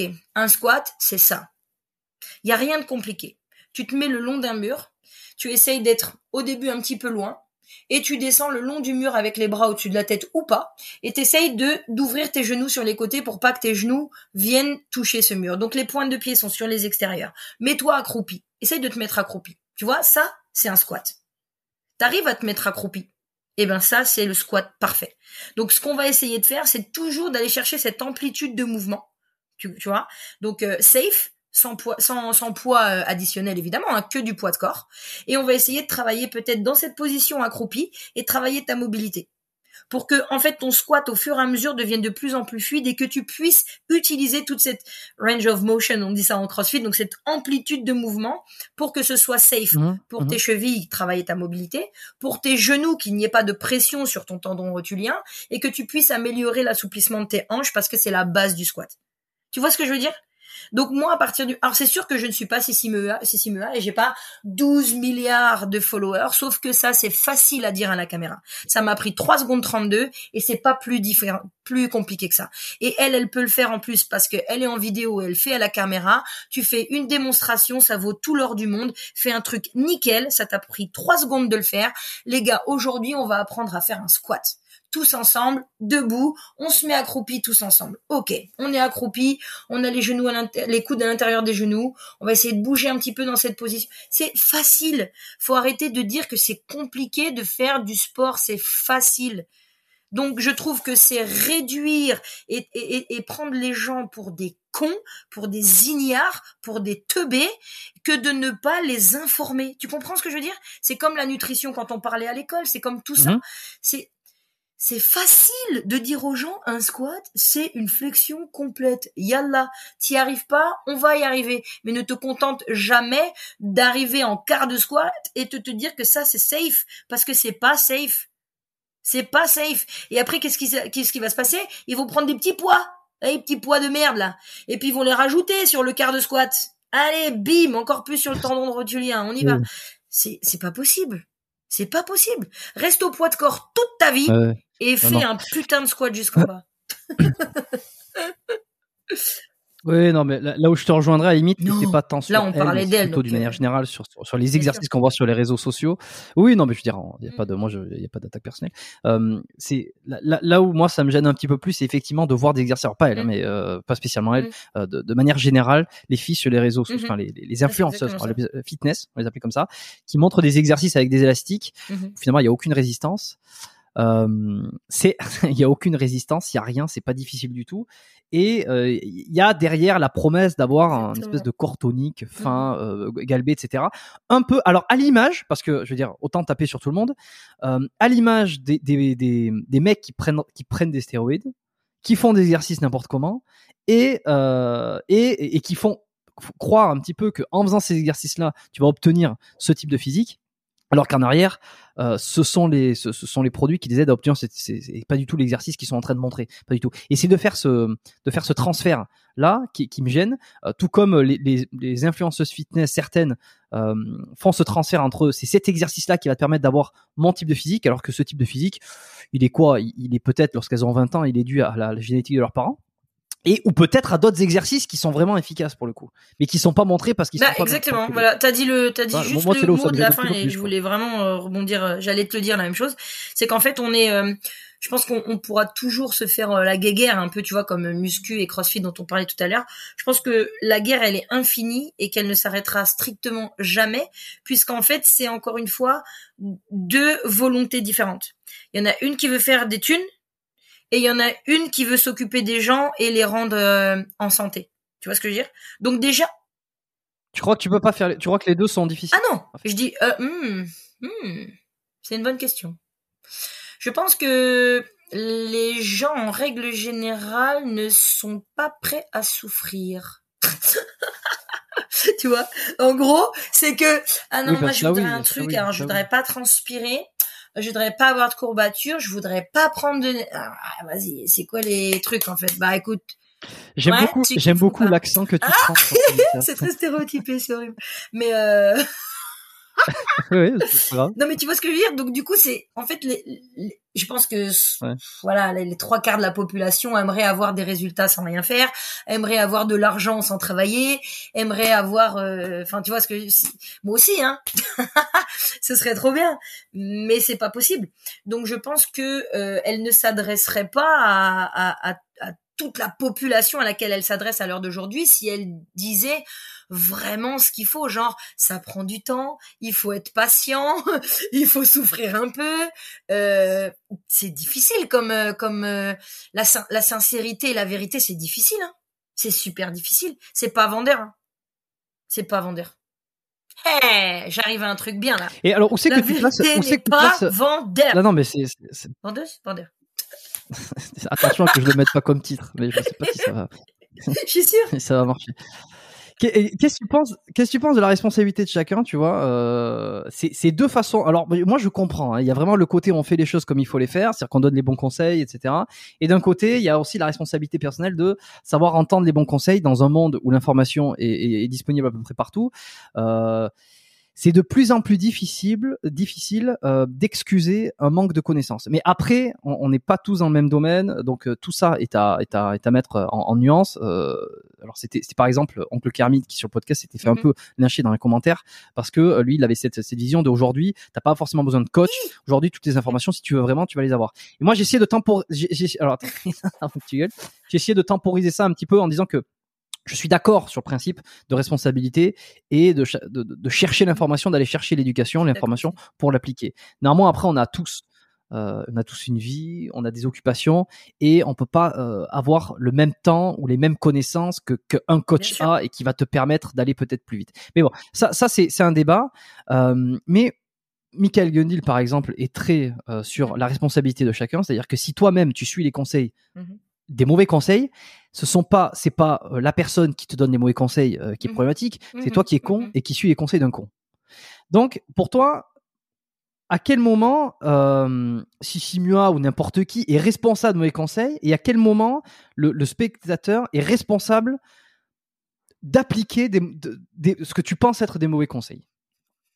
Sachant que il suffit d'aller regarder un peu sur euh, d'autres comptes, Bah d'aller ouais. taper, euh, comme tu dis, sur Google, sur quoi que ce soit, pour se rendre compte qu'à un moment donné, par exemple, cet exemple de, de, Bah de ouais. genou euh, qui dépasse pas les chevilles, euh, n'est pas réellement le cas. sans Donc, être coach, euh, comme je disais tout à l'heure, tu peux tu peux taper euh, euh, squat dans Google. Juste tu mets squat. Tu vois ce que je veux dire? Squat, anatomie, juste deux mots comme ça, et ça va te montrer un mouvement de squat en fait. Et là tu vas te dire ah ouais mais c'est pas ce qu'elle m'a fait faire tout à l'heure euh, machine ou machin euh, pendant ma séance tu vois. Ok bon bah je vais aller voir ou peut-être lui poser la question ou en tout cas aller voir pourquoi on me fait faire un squat complet bon courage. ou pourquoi on me fait pas faire un, un squat euh, pas complet enfin tu vois donc encore une fois je, je suis d'accord avec les deux alors c'est horrible de dire ça parce que du coup ça fait pas trop je prends position mais euh, j'en veux j'en veux autant à Non, la personne qui se moque des gens que à la personne qui euh, boit l'information comme si c'était euh, Dieu le Père tu vois? Parce que Mais il y, a un truc aussi, c'est que c'est quand tu commences à t'intéresser et à voir qu'en fait tu commences à développer un esprit critique parce que la personne qui est sédentaire, qui tomberait sur un compte d'une influenceuse fitness ou n'importe qui, hein, on- on- encore une fois, on ne tape pas sur sur une personne en particulier, qui alors elle n'a aucune, a priori, qui n'a jamais, euh, je sais pas moi, travaillé de bureau, qui n'a jamais fait de Mhm. sport, qui n'a aucune conscience du milieu du fitness, du crossfit, de la, de la, de la muscu, de la santé, enfin de tout ça, qui tombe là-dessus, elle n'a aucune raison, aucune raison de se dire que les conseils euh, prodigués, surtout quand il y a, je sais pas moi, 12 millions d'abonnés, les conseils prodigués sont mauvais. Elle n'a aucune, c'est-à-dire qu'il faut, pour faire ce travail-là que tu dis, c'est-à-dire d'aller Mhm. sur euh, Google d'aller il faudrait rechercher, déjà se poser la question faut, ouais, il faut soit être en mode, est-ce que c'est bien ce qu'on me fait voilà, faire quoi? déjà en remise en cause. non non mais et je Moi, je vais voir quelqu'un euh, dans un domaine que je n'ai absolument rien, qui paraît très expert. Il me dit c'est comme ça que ça marche. bien sûr Qu'une raison que non. Chacun. Après, est-ce que Non, est-ce on dit que ces personnes-là sont diplômées? Ça, ça peut être intéressant d'être une première recherche, par exemple, en disant bah voilà, euh, je suis cette personne-là. Putain, j'adore ses cours, je trouve ça super cool. Bon bah je vais je vais juste voir si c'est un professionnel de la profession et donc du coup voir si je peux boire ses paroles comme si c'était l'évangile. Donc ça, je pense que ça pourrait être vraiment le, le premier truc à faire, de voir si la personne, alors comme tu le ferais pour un dentiste ou euh, pour n'importe qui, tu vois, tu vas voir un médecin, bah des fois tu demandes, c'est beaucoup du bouche à oreille. Est-ce que tu aurais un bon ostéo à me présenter? Est-ce que tu aurais On le fait ça parce que c'est la médecine et parce qu'on sait que la personne va s'occuper de ton corps médicalement parlant. Sauf que le sport, c'est exactement la même chose. Donc si tu vas chercher un coach, ben, fais-le comme si tu allais chercher ton dentiste, ton gynéco ou ton ostéopathe. Et donc du coup, va regarder les références peut-être. Va regarder si ce, ce, ce, ce professionnel est reconnu dans le domaine, etc. Tu vois, ça, ça peut être euh, aussi simple que ça. Aujourd'hui, on en parle beaucoup, nous, sur les réseaux. Regardez si votre coach est diplômé. Ça, ça, ça commence par là, en fait. Pour juste voir si derrière, même si ça ne fait pas tout, mais c'est au moins l'assurance de te dire que le gars, il a peut-être suivi une formation au moins d'un an et que peut-être il dit pas que de la merde. Bon, ça pourrait être un, premier pas. Si après la personne elle est diplômée et qu'après elle dit de la merde, ouais là euh, c'est compliqué pour la personne qui veut euh, qui veut vraiment faire du sport et s'y mettre. C'est compliqué de, de voir euh, ce qui est ce qui est euh, ce qui est vrai pas vrai et de faire le tri. C'est très compliqué et c'est là que j'en veux aux, prof- aux professionnels euh, sportifs, c'est de de pas jouer carte sur table avec les gens. Après, euh, voilà, on vit pas dans le monde des bisounours, et c'est pour ça que je te disais qu'aujourd'hui, enfin, à l'âge que j'ai, l'expérience que j'ai, etc. Ben, euh, j'ai envie de dire aux gens, ben, tant pis pour vous, en fait, tu vois. C'est horrible, hein, mais euh, Mais alors, comment comment t'expliques, euh, comment tu peux expliquer euh, le succès de, de, de, de- alors de ces coachs là que tu mentionnes, qui donneraient Mm. pas les bons conseils, pas la bonne pédagogie, qui, qui ne seraient qui ne seraient pas bons, enfin dans leurs conseils. qui- comment t'expliques leur succès aujourd'hui? Pourquoi, pourquoi il n'y aurait pas moi, c'est la question. Moi, la question que je me pose, j'essaie mmh. toujours de me poser la question à l'inverse, me dire, ok, mmh. si cette personne est arrivée là, c'est qu'il y a une raison. Alors bon, après, on je pense que ces personnes-là, euh, euh, euh écoute, donc du coup, euh, la, la, personne qui vient le voir, voilà, moi, j'aimerais hmm, perdre du poids, j'en sais rien, ou peu importe. Et comme je disais tout à l'heure, c'est en général les gens qui vont voir des des coachs comme ça et qui fonctionnent, c'est vraiment des personnes lambda en fait. Ce sera pas par exemple un sportif euh, qui veut euh, aller plus loin dans la performance et qui a besoin du détail. Tu vois ce que je veux dire? Cette personne-là, elle va vite se rendre compte qu'en face, elle a un charlatan. C'est évident. C'est évident. Moi, demain, je veux euh, prendre 5-10 kilos sur mes barres alors que j'ai déjà la technique, je, je, connais la performance, enfin tu vois j'ai un, un bagage et je vais chercher un coach donc du coup bah, meilleur que moi dans le domaine qui pourrait m'aider. Donc je vais aller le voir, je dis voilà, j'ai 77 euh, mhm. kilos euh, au squat snatch et je voudrais une barre à 85 d'ici la fin de l'année ou l'année prochaine. Est-ce que tu peux m'aider machin? Le mec il va commencer et tout, je vais vite voir que bah j'ai pas de résultat, que mes barres elles augmentent pas, qu'en fait que tous les détails qu'il me demande, enfin qu'il me dit, bah je les connais déjà. Euh, rapproche ta barre collée au corps, ok, tire sur les coudes, ouais, ok, d'accord, va un peu plus lent au départ, bon, je le sais aussi. Tu vois, il va me donner des informations qui vont pas déclencher chez moi des choses différentes que je sais déjà. Donc ça, c'est un profil, c'est un, profil qui est très difficile et moi, je travaille avec ces profils-là, donc je le sais que la personne qui fonctionne, un coach qui fonctionne avec le plus grand nombre, c'est forcément quelqu'un qui veut perdre du poids, se raffermir, euh, avoir, euh, faire grossir les fesses, faire grossir les cuisses, mais mais non non toni tonifier, tonifier. Euh, non parce que maintenant elles veulent des grosses fesses. toi-même tu sais maintenant elles veulent des grosses fesses. Donc maintenant c'est c'est le c'est le game. Bien sûr ah bon moi-même je elles veulent des grosses fesses et des grosses cuisses. Alors je voudrais des petits bras une petite taille des petites épaules mais alors un gros cul des grosses cuisses. Ok. Donc en fait ça c'est facile ouais, c'est facile du coup de répondre à ces attentes là parce que c'est c'est hyper simple en fait pour un coach de satisfaire ces personnes-là. C'est super simple, comme on disait tout à l'heure, quelqu'un qui arrive en surpoids, en, en, même pas six mois, tu lui as fait perdre 10-15 kilos. Donc, une fois que tu as répondu à ses attentes, bah, tu es Dieu le Père pour cette personne-là. Ah, il est super ce coach, il est trop bien, il m'a fait perdre 10 kilos en six mois. Ben en fait, ben en fait, oui, mais en fait, tous les coachs peuvent le faire parce que c'est la base de notre métier. Donc c'est pas ce qui fait qu'il est bon ou pas. Mais elle, du coup, elle va en parler à sa copine, qui va en parler à sa copine, qui va en parler à sa copine. Et tu vois tout de suite ce genre de coach, quels clients ils ont, le type de clientèle qu'ils ont. Tu vois ce que je veux dire? Donc ça c'est facile. Hein ça c'est facile, c'est 80% mhm. de la population. Donc c'est simple. C'est c'est pour moi c'est pas un travail de de coach. Là t'es juste euh, tu vois, ou même un quelqu'un qui serait préparateur physique. Là, on va beaucoup plus loin dans, dans le domaine. Là, c'est quelqu'un qui qui va chercher le détail de la performance, améliorer la performance de quelqu'un. C'est encore autre chose. Et, moi, pour le coup, je ne je ne coach que des gens comme ça qui veulent faire de l'altéro, qui veulent augmenter leur performance, qui veulent se mettre à la compétition, qui veulent être meilleurs en compétition, euh, etc. Moi, je c'est que ces profils-là. Le reste, si c'est juste pour me dire bon alors moi j'aimerais perdre 3 kilos, euh, ou si c'est pour lui compter ses reps, ou être à côté d'elle pendant qu'elle fait du vélo, mais never en fait. Mais never. Il y a des coachs pour ça. Hein. Il y en a plein, plein, plein, plein, plein, plein, et je les dénigre pas. Chacun a son boulot et l'envie de travailler avec les gens avec qui il a envie de travailler. Moi, ça ne m'intéresse pas. Donc, même si c'est pour 100 balles de l'heure, tu me feras jamais rester à côté de quelqu'un qui fait du vélo pendant que je lui parle et qui me raconte sa vie. C'est pas possible. C'est pas possible. Mais donc, euh, finalement, on, est, enfin, on est, non, euh, on peut, on, peut conclure. Est-ce que tu es d'accord euh, si, si, euh, si je te dis, ben, quelqu'un comme Sissimua, admettons, a quand même aidé des centaines de milliers ou je sais pas des dizaines de milliers, j'en sais rien, j'en ai aucune idée, de personnes à atteindre un objectif qui va être, comme tu l'as décrit, euh, pas si mmh. pas, pas si dur. Est-ce qu'ils ont atteint leurs objectifs? Déjà, on saura jamais parce qu'on sait pas qui est derrière l'écran, on sait pas qui suit Sissimua. Moi, j'en sais rien, je les connais pas ces gens-là. Donc peut-être que ça les fait bouger, peut-être que ça leur fait passer le temps, peut-être qu'ils s'ennuient moins à la maison, euh, peut-être qu'ils ont l'impression du coup de faire du sport parce qu'avant ils n'en faisaient pas. Il y a, y a, tout un process hein, derrière. Hein. Donc euh, ouais, peut-être qu'elle a permis à des gens de croire qu'ils faisaient du sport, peut-être qu'elle a permis à des gens de croire qu'ils se bougeaient, peut-être qu'elle a permis à des gens de croire qu'ils faisaient, qu'ils faisaient des squats. Peut-être que la personne elle a dit ça après. Moi je fais des squats et donc du coup tu dis ah vas-y fais un squat. Ah ouais, mais c'est pas un squat ça en fait, tu vois. Ah, des barres. Bon, mais j'ai beau essayer, j'ai beau essayer, j'arrive pas.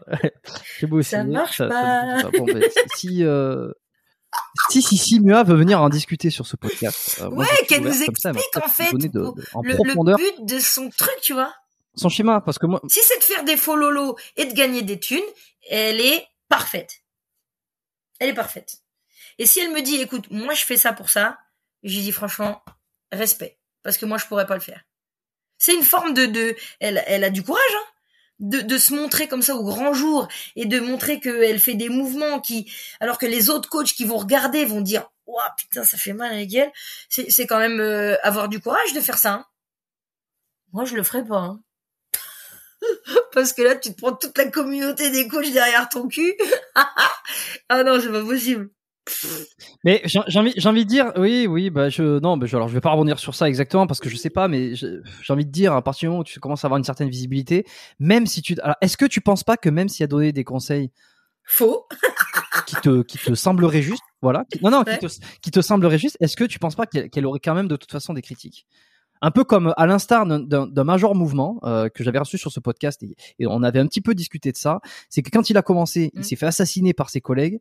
Euh, Aujourd'hui, il continue, j'imagine, à recevoir des messages euh, comme quoi ce qu'il fait c'est pas bien, etc. Alors que il essaye de tout faire pour mettre en, en, en place des conseils qui lui semblent justes, de d'essayer de, de, sourcer comme il peut une espèce de, de littérature scientifique euh, pour pas dire de conneries, qu'en même temps il est obligé de passer par le jeu des algorithmes, il est obligé de passer par une certaine forme de pédagogie mmh. facile comme par exemple comment vous débloquer le dos. C'est sûr que c'est dans la communauté euh, médicale, paramédicale, euh, thérapeutique, ce sont des mots qui, qui font hérisser le poil de certains parce que c'est trop grand public, euh, c'est pas mmh, nuancé, ça explique pas réellement la réalité. En fait, tu ne te bloques pas comme on peut le penser. Mais mmh. il est obligé de passer par ces trucs-là euh, parce qu'il est aujourd'hui mainstream et, euh, et, et, donc il est obligé de, de, jouer un peu le jeu du, du, mot facile et ensuite pour transmettre. Mais même en faisant tout ça, en essayant de le faire comme il le veut le plus, il va continuer à recevoir des critiques et il se dit bon ben maintenant, voilà, après comme ça, j'essaie de faire le mieux. Est-ce que ça serait pas la même chose pour une Je trouve que là, tu, enfin, après c'est un domaine sur lequel je je suis pas concernée, mais tout ce qui est euh, quand même, euh, enfin, euh, dans, dans, le domaine médical, scientifique, etc.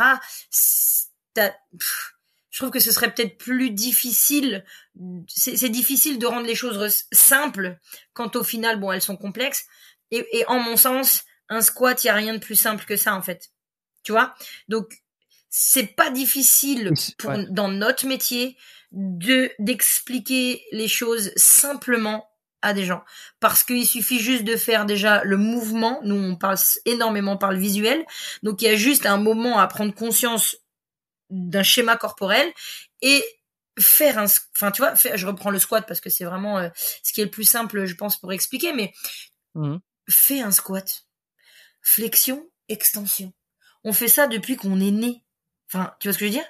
On, se posait comme ça là quand on était gamin. On voit tous les, bébés, tous les enfants là qui sont comme ça en squat easy et tout. Moi, je les envie de ouf parce que tu dis waouh, c'est vrai qu'on le faisait aussi simplement que ça quand on était bébé, quand on était gamin. Et c'est des choses qu'on perd avec le temps. Ce qu'on essaie juste de faire faire, c'est revenir en fait à des mouvements fonctionnels, des, des mouvements qu'on devrait utiliser tous les jours au quotidien. Enfin, tu te rends compte de cette simplicité, la simplicité que ça devrait être en fait.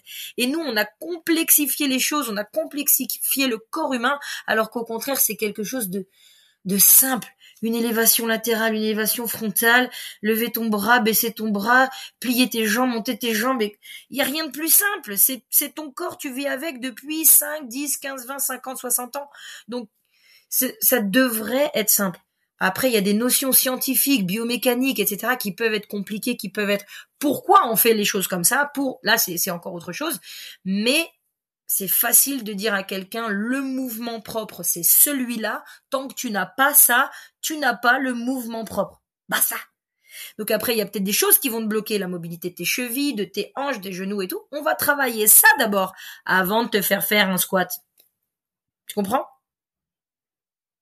T'en vois beaucoup des, mauvais conseils comme ça. Est-ce que est-ce que t'en vois passer sur Instagram, sur euh, sur YouTube, ou est-ce qu'on t'en envoie des Est-ce que tu ce que tu jugerais comme des coachs incompétents? Bah, je vais pas les chercher, donc euh, non, parce que du coup les euh, les gens avec qui je, je travaille pour le coup, euh, on, on, parle beaucoup entre nous, donc ça c'est c'est vraiment cool.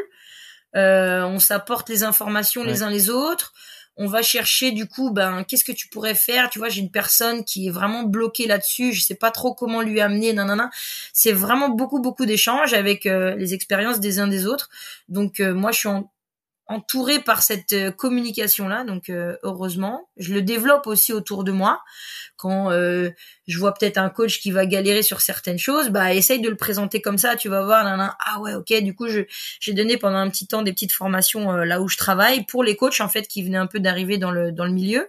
Et à les aider bah voilà comment amener tel ou tel mouvement comment présenter tel ou tel mouvement par pour tel public tel public tu vois. Donc euh, moi j'ai vraiment cœur à, à, aider les autres autant que je peux et inversement évidemment parce que j'ai pas la science infuse. Euh, mm. et, et après je comme je te disais tout à l'heure je suis je crois que je vis vraiment dans ben, ma petite secte dont on parlait du CrossFit tout à l'heure.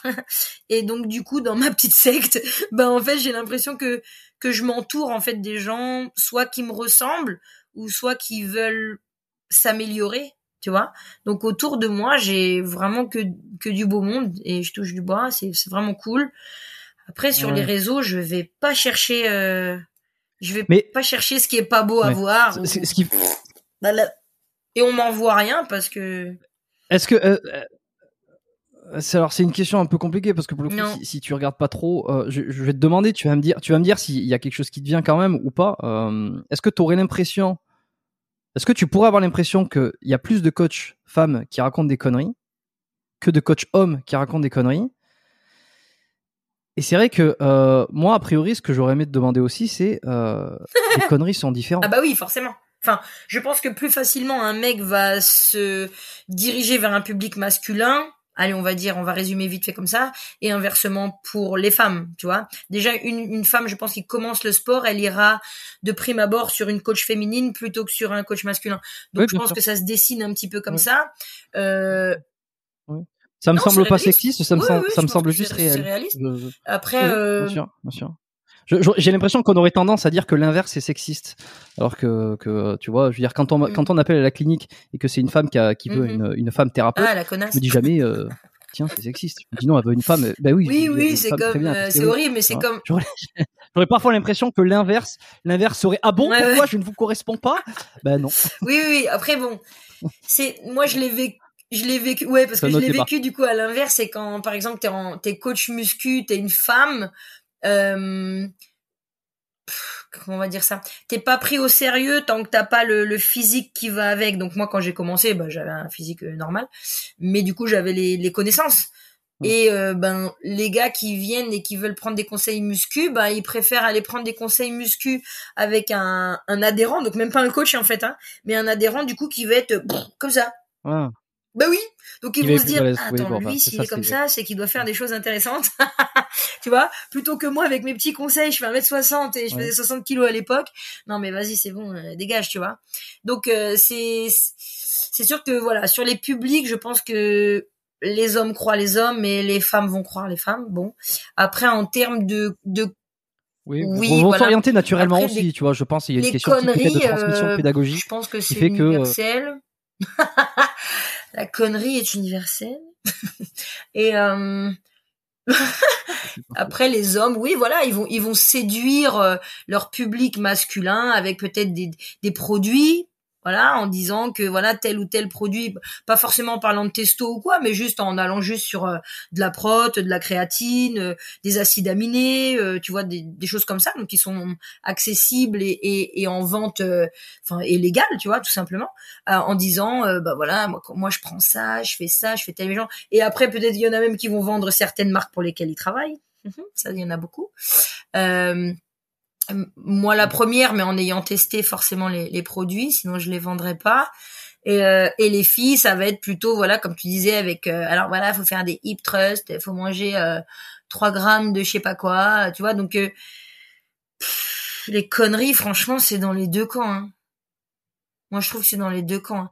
Dès que tu veux vendre un truc, il y a un sujet qui avait beaucoup fait. Bah, t'es quand même amené souvent à la connerie. Hein. Oui, bah, bah, à utiliser les leviers de, de, certaines psychologies. Mais tu vois, en parlant, parce que là, on fait un tour sur les produits, c'est un sujet qui avait fait pas mal, euh, pas mal parler, pas mal. Ouais, je sais, tu m'en avais parlé. Je pense que as, oui, tu m'as dit que tu as écouté l'épisode. No ouais, c'est, euh, elle, elle, a une tolérance sur les produits dopants qui, euh, qui se hmm. rapproche de zéro. Euh, et, et bon, bah, qu'est-ce qu'un produit dopant? Je, n'ai rien à reprocher par rapport à ça. Euh, c'était, ah, bah, non mais, à toi de me dire. Des quel est ton, voilà, déjà, je pense qu'il faut euh, baser les choses parce que les ignorants vont te dire que les protes euh, c'est une aide à la performance, euh, donc c'est un produit dopant. Ouais, enfin t'es con, mais ton poulet tous les jours, du coup on fait on comment beaucoup aujourd'hui. Donc il faut, je pense, voilà, cibler les choses entre ce qui est donc légal ou illégal, déjà. Donc on peut déjà parler de ce qui est illégal de ce qui est illégal, et je pense que c'est là-dessus que Jessica euh, pointait le, le doigt, j'espère que c'est pas sur le reste. Euh, ah ce qui est illégal dans un pays n'est pas illégal dans un autre pays, donc ça aussi il faut faire attention. Euh, la France elle est très très vraiment narrow-minded, tu vois, comme ça là, sur euh, ce genre de choses, parce qu'on a entendu il y a pas plus que dix ans que ça que euh, les footballeurs français qui prenaient de la créatine en récupération se dopaient. De créatine, oui. Donc, euh, on a quand même fait un bon bout de chemin en France dans la connerie aussi. Donc voilà, aujourd'hui, si. est-ce que tu partages, est-ce que tu partages ton opinion, par exemple, comme bah, tu as écouté l'épisode sur sur ça, pas sur le dopage dans le CrossFit écouté, hein, mais je peux je peux me douter euh, de ce qui s'est dit, tu vois, même les gens me posent la question encore pas plus tard que avant-hier euh, mais Pascal, est-ce que les gens ils se dopent dans le CrossFit je, je, la question déjà m'énerve en elle-même parce que je vois pas pourquoi le CrossFit serait différent d'une autre discipline sportive. Ah. Tu vois ce que je veux dire? Pourquoi parce mais alors parce qu'on veut te faire croire que non? Ben voilà. Donc moi, la vérité, qui fait mal au cul comme d'habitude, le CrossFit est le la même chose qu'une autre discipline sportive. Arrêtez de croire que le CrossFit c'est euh, c'est la, la, la, le sein sous toutes les formes. Tu vois ce que je veux dire? C'est à partir du moment où tu vas aux games, il y a de l'argent en jeu, tu as des sponsors derrière toi, on te demande un résultat, sinon tu fais plus partie d'une team ou d'un sponsor. Mais enfin, imagine ce qui se passe dans la tête d'un athlète, que tu fasses du crossfit, du vélo, du tennis, du, je sais pas, du squash, j'en sais rien moi, mais il y a un enjeu voilà du ping-pong. Ping-pong. il y a un moment, il y a un enjeu financier derrière qui pousse l'athlète à se doper. C'est tout ce que je dis. J'ai jamais été à ce niveau-là. J'ai jamais testé ça et je le ferai jamais parce que ça ne m'intéresse pas. Mais je vois pas pourquoi je taperais sur la tête de quelqu'un qui essaye, en fait. Je, et je pense que là, il y en a, je vais me faire des ennemis, mais je m'en bats les roubignoles. Parce que, franchement, je trouve que c'est important de dire la vérité. Arrêtez de faire croire au monde entier que le crossfit est un sport sain. Euh, non, personne se dope. L'haltérophilie, c'est mon sport de prédilection. Et bien sûr qu'il y a des dopés, mais de ouf, il y a des dopés. Mais bien sûr. Et j'adore ce sport parce qu'on est tout le temps, tout le temps, tout le temps au test antidopage.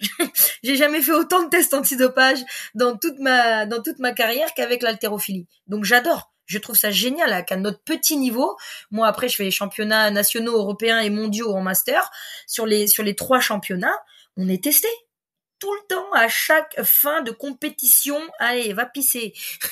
J'ai fait ma première compète d'altéro, pipi et prise de sang. Cling. Allez, let's go. J'ai dit ah ouais, c'est sérieux ça. Mais alors ça, ça veut dire ça veut dire quoi que dans mais alors attends, c'est c'est pas c'est pas logique parce que Mmh. Ou alors, ou alors, explique-moi. Ou alors, euh, ça, ça, mmh. demande de nuances en fonction des compètes. C'est que tu me dis que évidemment qu'il y en a mmh. plein qui se dopent comme dans n'importe quel sport parce qu'il y a des enjeux. Et en même temps, il y, a, un protocole. Il y a des tests. Il y a des, il y a, y a des tests. Donc, euh, donc, là, dans les compétitions que tu as fait. Donc ça, on parle de mon niveau. Mon niveau qui est peanut. D'accord? Donc il y a des gens qui vont me dire ouais mais quand même t'es championne de France, championne d'Europe, championne. On s'en bat les couilles. Je suis master, j'ai 43 ans. Personne ne s'intéresse à moi et personne va mettre 200 000 balles sur mon dos. Qu'on le sache. Donc me tester, c'est facile. Fais gaffe, hein. Tu vas peut-être pouvoir, tu vas peut-être avoir me tester, c'est facile. D'accord? Dire à quelqu'un, euh, faire perdre du poids, faire perdre 20 kilos à quelqu'un, c'est facile. D'accord? La facilité ne rapporte rien c'est facile pour moi parce que maintenant euh, je suis forte pour mon âge, mais je n'intéresse personne. Derrière, là, on va parler des enjeux. Quand il y a des enjeux, il y a de la triche, il y a du dopage, il y a du mensonge, il y a enfin je vais pas vous apprendre la vie bordel de merde quand même, c'est tout le monde le sait ça quand même. Donc si vous mettez Netflix et vous allez regarder Icar. Voilà, regardez Icar, ce reportage est magnifique, il explique tout. Il explique tout, ça y est, c'est bon, t'as tout compris. Quand tu dis ah ouais, en fait le dopage c'est chaud, ça race. Il y a tellement des enjeux derrière que t'as des des États entiers, des fédérations entières, des des présidents de clubs qui sont ça y est, ils sont ils sont mouillés. Tu comprends? Ben ça y est, c'est tout. T'as compris? T'as compris la vie en fait si t'as vu ça. T'as compris toute la vie. Donc l'enjeu, il est juste à partir à un moment donné où il y a de la thune, il y a euh, il y a des sponsors, il y a ceci, il y a cela.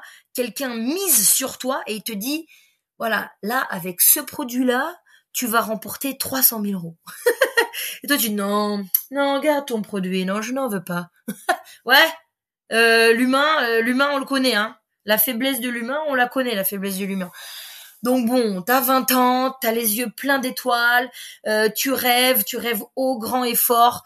On te dit, voilà, avec ça, tu vas gagner, tu vas être le champion, tu vas être adulé, tu vas pouvoir t'acheter ce que... Hmm. Non, moi, je vais rester avec mes protéines. Franchement, arrête. Qui fait ça? Mais ça. veut dire que toi, à ton niveau, t'as mm. jamais fait une compétition où euh, où il y avait des, des du dopage apparemment. Euh, C'est-à-dire que t'as jamais eu de doute sur des. Et tu sais quoi, j'ai jamais. C'est horrible. Hein, mais euh, autant je doute de tout le monde, autant j'ai du mal à me dire lui se dope ou elle se dope parce que j'ai envie de dire d'un côté à quoi bon? Et d'un autre côté de me dire putain quand même euh, il enchaîne les entraînements alors que moi je fais la moitié et je suis je suis éclaté au sol. Donc j'ai toujours ce petit truc un petit peu entre les deux mais j'ai envie de croire à, mon petit monde de bisounours. Ouais tu, tu doutes mais ça te fait chier de douter en fait. Donc ceux que j'aime bien je vais dire mm. non il bosse fort. Et ceux que j'aime un peu moins j'ai ah ouais lui il est dopé deux, poids, deux mesures. Et ça, c'est trop moi. Mais bon, voilà, le dopage, tout ce que j'en pense, en fait, c'est ça. Je ne m'insurge pas. Mais peut-être il y a 20 ans, je me serais insurgée. Aujourd'hui, plus. Parce que Ouais. Oui, tu t'en parles. Mais plus, alors plus jeune, parce que tu as dit 2013, euh, 2013, t'as commencé 2013-2014 le CrossFit, donc mmh. c'était il y a, y a presque 10 ans. Tu t'as pas eu envie de faire, euh, d'essayer par exemple? Mais on n'y pensait même pas. En fait, ça, c'est, c'est les trucs quand les gens, ils en parlent, quoi. Tu te dis, euh, genre, je te parle de ça d'il y a dix ans, hein. Genre, ah ouais, ça, ça existe. Ah, donc, même dans le crossfit, on, on peut, mais à quoi ça sert, en fait, se doper dans le crossfit? Parce que je venais de la muscu. Donc, je comprenais le dopage de la muscu pour euh, prendre plus, pour être plus gros. J'arrivais à comprendre le côté testo, euh, volume musculaire, j'arrivais à le comprendre. Et en fait, dans le CrossFit, maintenant, je le comprends, tu vois, parce que je sais ce que ça demande comme effort. Mais au départ, je me dis, mais en fait, euh, en quoi ça peut t'aider? Je je comprenais pas. Bah, c'est pas le même. C'est pas, les mêmes produits. Pas les mêmes produits exactement. Euh, après, le l'amélioration de la performance, elle se fait par quoi? Par des aides.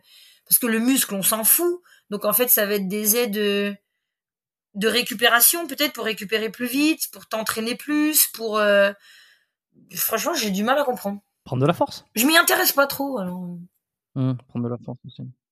Bah, après le truc aussi c'est que on est euh, dans le CrossFit, on est sur des physiques qui sont très athlétiques, euh, qui sont mmh. qui sont bien musclés, mais qui ne sont jamais euh, comme un, bodybuilder, c'est-à-dire qui nous paraissent euh, sur mmh. surdéveloppés, tu vois. Donc je pense c'est la raison pour laquelle aussi il y a ce doute constant de se dire est-ce que dans le CrossFit en fait et puis il y a ce plus le côté élitiste comme je le disais au début côté tu vois euh, on fait du CrossFit donc on, on est un peu meilleur on est un peu meilleur on a plus de performance là etc encore une fois c'est pas les mêmes critères. Euh, ça au fait que d'un point de vue esthétique on n'est jamais dans un corps sur développé mm. ça entretient ce doute. Du dopage euh, néanmoins bon physique des games ils sont fous ils sont ouais, non, fous, fous, fous, fous, pour les avoir vus en vrai parce que j'ai eu la chance d'être qualifié et de participer au, au Wodapalooza. Euh, là, tu vois les, les, meilleurs athlètes mondiaux et tu te dis ah ouais quand même c'est c'est musclé. Parce qu'à la télé, tu te dis bon, mais franchement, ils sont, c'est chaud. Hein. C'est chaud. Hein. Et tu m'as dit que tu avais euh, que avais eu l'occasion d'assister à des trafics de produits. l'époque, c'était Il y a longtemps. Bah ça c'était vraiment mais là c'est 20 ans, c'est 20 ans en arrière hein. 20 ans en arrière, la muscu, euh, Club Med Gym, Nation et ouais, cette époque un peu, tu vois, où tout le monde faisait un peu du body quoi. Je sais pas, c'était la mode apparemment. Et euh, bah et alors comment comment ça bah s'est passé bah, En fait, moi j'ai jamais vu parce que ça se passait euh, dans le vestiaire des hommes, donc j'ai jamais euh, eu l'occasion de, de, le voir. Mais euh, je sais qu'on a eu une descente de flics une fois avec vidage de casier dans tous les vestiaires des hommes et bah ils ont retrouvé des fioles, des seringues et des trucs comme ça parce que les mecs faisaient leur leur trafic au, au sein de, de, de, des vestiaires quoi, enfin dans les vestiaires des, des hommes, tu vois. Donc après est-ce qu'ils se faisaient entre eux? Est-ce qu'ils mm. vendaient? Est-ce qu'ils je, sais pas, tu vois. Mais en tout cas, nous, on a eu une descente de flics pour ça euh, une ou deux fois, ouais. Mais c'était il y a 20 ans. Mm. Ouais. Bon, de toute façon, euh, de toute façon, maintenant, euh, je veux dire, c'est dans les mm. salles de sport, c'est dans ces endroits-là qu'il y a, tous les trafics. On s'imagine même ah pas. Hein. Moi, je sais que j'ai eu des retours aussi comme ça dans des dans des salles auxquelles tu t'y attends pas. Et même des gens auxquels bah, tu t'attends pas forcément. Où sont les pratiques. Enfin, je sais que moi, j'ai souvent, euh, enfin, des gens qui m'ont dit, euh, ouais, ouais, moi, j'ai déjà pris des trucs et tout. Et tu dis, mais mais pourquoi en fait? Et en fait, il y en a, c'est juste pour leur truc perso. Donc quand on parlait tout à l'heure, tu sais, de sponsors, de challenge, d'argent, etc. T'as ce côté-là, et t'as vraiment ceux aussi. Euh, alors je sais pas si c'est l'estime de soi ou j'en sais rien, mais de vouloir du coup euh, de, de peut-être ne pas se voir performer alors que tu as l'impression de travailler beaucoup et tout et de pas voir les efforts en conséquence, tu vois un peu? Et donc tu as des gens des fois qui vont au dopage mais en fait pour eux-mêmes. Tu vois? Ça je comprends encore moins, mais bon. Je pense que c'est ce dont elle voulait euh, c'est ce mmh qu'elle voulait dénoncer, euh, euh, Jessica, d'une certaine manière, sur le, dopage, notamment dans le CrossFit, et puis cette, la philo, toute la philosophie qu'il y a derrière. Il y a pour soi-même dans son salon, dans sa salle de sport. Là, je pense aussi ce qu'elle devait, ce dont elle devait parler, c'est qu'elle aussi, elle fait de la compétition. Donc, je pense que tu as ce côté où toi, euh, voilà. Tu vois ce que je veux dire? Ou par exemple, toi, t'arrives pas à te qualifier et l'autre, tu sais que il y a une aide derrière qui lui permet de. Ou alors vous êtes qualifiés toutes les deux et puis elle, elle fait podium et pas toi parce que forcément vous êtes pas à égalité. Enfin, tu vois, il y a, peut-être ce côté un petit peu. Euh... Mmh. C'est ouais, voilà. Voilà. Pas, On se bat pas, pas, la même les mêmes armes en fait, tu vois? Et ça, une fois que tu le sais, ben Ok, moi ça me, je m'en fous. Je m'en fous parce qu'aujourd'hui j'arrive à faire ce que je veux sans me doper. Parce que j'ai 43 ans, hein, il faut bien le répéter encore et encore. Ce serait euh, niveau élite, euh, je pense que ce serait pas la même chose. Mais aujourd'hui, en étant c'est-à-dire que tu, tu le, alors tu serais, tu serais niveau élite. Et tu, sais quoi, je me suis toujours, ça, je me suis posé la question. Je me suis posé la question. Et en rigolant avec mes potes, je dis, attends, j'aurai 20 ans on me dit euh, j'aurai les capacités physiques d'aujourd'hui donc ça veut dire un potentiel tu vois ce que je veux dire? T'es pas euh, tu viens pas de sortir de ton truc tu vois. Donc t'es dans mm. le sport quand même depuis longtemps t'as voilà t'as un truc t'as 20 ans on te dit ok ça là ce produit miracle je sais pas après comment ça se passe hein, mais ce produit miracle il te permet de gagner et de gagner 300 000 balles? Hmm, je crois que je réfléchirai à deux fois Non mais après, si tu veux présenter, ah, présenter comme ça, je pense qu'on bah est en train de se poser bah, C'est tout, en fait, c'est tout ce que je dis. Mais non, mais en fait, t'envisages, t'envisages. C'est à quel point t'es prêt à, à, faire un. Tu sais, la vie, ce sont des compromis. Euh, Après, si on me dit, c'est euh, t'as une chance sur deux de gagner 300 000 et t'as une chance sur deux de taper un cancer, peut-être que je le ferai pas. tu vois, il y a ça aussi.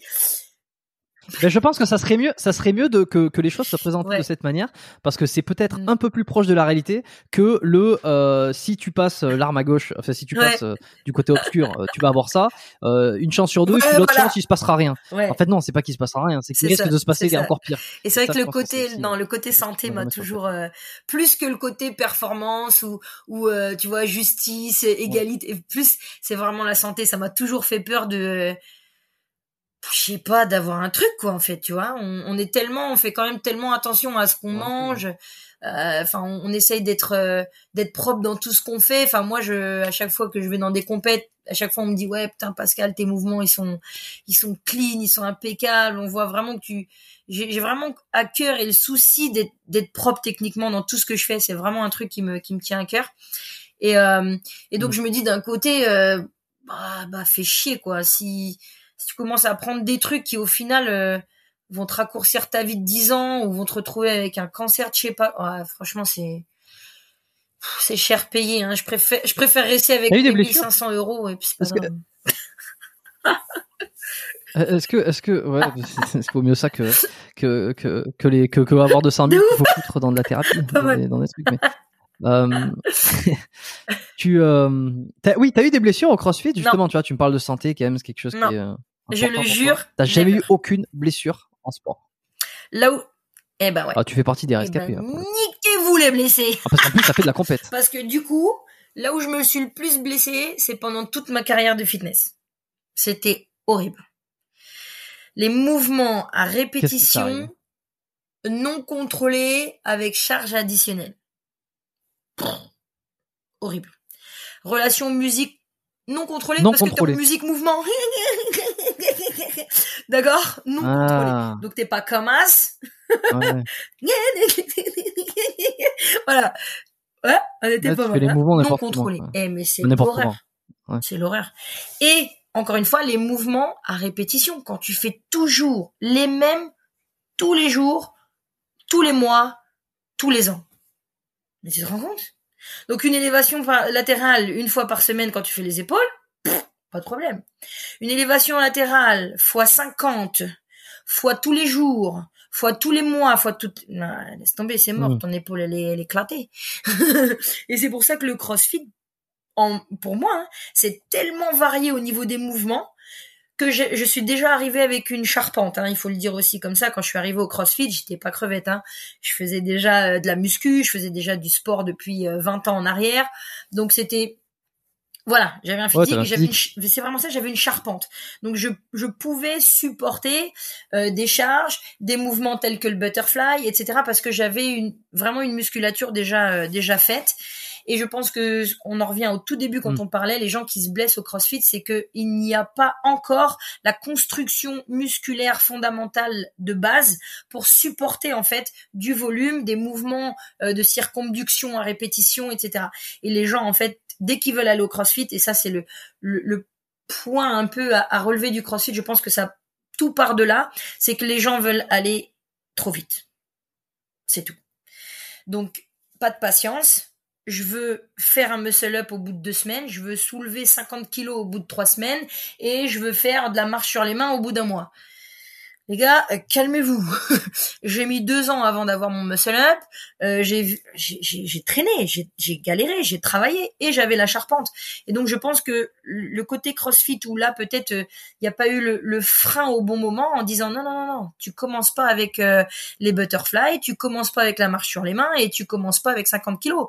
On va commencer au PVC, on va faire des tractions strictes, on va faire euh, de, du renforcement musculaire, on va faire un petit peu de muscu derrière, on va faire énormément et beaucoup de mobilité, etc., etc. Tu vois Mais à quoi Ça prend un an avant d'avoir un. Ah vas-y, je- flemme. non, non, non, non, moi j'ai vu un truc plus rapide là. Oh là là. Il est nul ce coach parce qu'avec lui on met un an pour marcher sur les mains. Voilà, On prend trop son voilà, temps. La vérité. La vérité. Donc dès que tu dis la vérité, non mais c'est vrai. La Dès que tu dis la vérité et que tu vas voir tes clients en disant euh, oui, alors là ce que tu veux c'est bien, mais c'est un objectif de six mois. Ah bah oui, mais moi j'ai pas d'argent là pour six mois, donc je voudrais un truc en un mois. Bah va voir quelqu'un d'autre. Pff, M'en fous. Il te fera la séance, à... Il te fera la séance à 10 balles. Au moins euh, voilà, t'auras l'impression de faire quelque chose. Après je te dis pas le résultat, tu te démerdes. Mais voilà, il est là le problème en fait. Et, et moi toutes les blessures que j'ai eues, c'est entorse, euh, tendinite, euh, c'est à peu près claquage. Et tout ça, c'est le fitness. Donc c'est les sauts à répétition, les jumps, euh, les, euh, les, les coups dans le vide euh, du body combat à répétition. Donc tu vois les coups un peu qui lâchent, les, les sauts, les, sauts, les vraiment les des impacts au sol et tout, mauvaise réception, bam la cheville qui se barre parce que t'es un peu fatigué, parce que ceci, parce que c'est le troisième cours de la journée. donc c'est c'est hosto, pompier assez assez fréquemment et ça a fini avec infiltration. J'avais j'avais 30, 31 ans, infiltration au, genou. Donc ça fait un, ça fait un peu chier quoi. D'accord, corticoïde. Non, c'était euh, le, ménisque le, ménisque. En fait, c'était le, liquide synovial du coup qui, euh, qui se barrait à chaque fois derrière. Donc j'avais euh, une espèce de gonflement derrière à chaque fois et donc le ménisque qui était un petit peu un petit peu fissuré, tu vois. Donc après c'est hein? Prend du temps en plus ça. Eh ben écoute, ça prend du temps en plus. Ça. Franchement, petit coup de picouse. et euh, ouais, bah oui. et, et, une. Non mais je veux dire, surtout ah, un, bah, ménisque, un, ménisque, blessé, ça prend du temps à récupérer parce que c'est très Et du coup, voilà, c'est ça. Et c'est que le, le fait, je pense, d'avoir arrêté le, le fitness. Euh, enfin, voilà, comme tu le fais quand tu travailles dans le fitness en fait, parce que t'as pas le choix de faire trois séances par semaine de deux heures, c'est pas comme ça, hein. c'est ton boulot, donc c'est euh, c'est trois à quatre heures par jour, c'est aussi simple que ça. À faire du mhm. cycling, du body combat, du body pump, du body attack, euh, ouais, du cycling, des abdos fessiers, euh, des cultures physiques. Je sais pas, c'était c'était entre 15 et 16 heures par semaine, quoi. Euh, actif. Tu vois, actif. Pas euh, mhm. assis sur une chaise en train de donner un cours de stretching. Actif. C'était c'est horrible. Pendant 15 ans.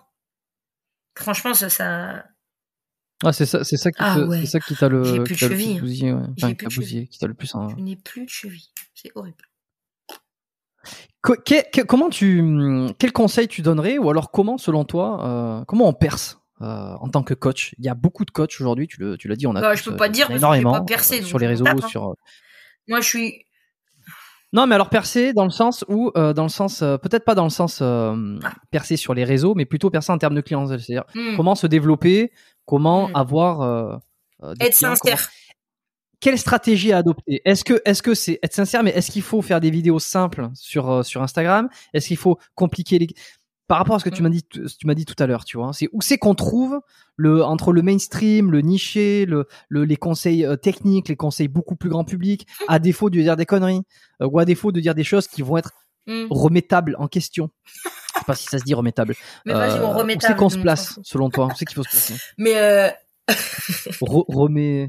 Ben, si tu veux que je te dise moi je je vais pas couper ça hein, si jamais hein. moi je coupe rien sur ce podcast moi je après voilà c'est ça. Donc euh, être euh, bankable un peu comme tu disais tout à l'heure moi je suis je suis pas du tout dans le dans le délire.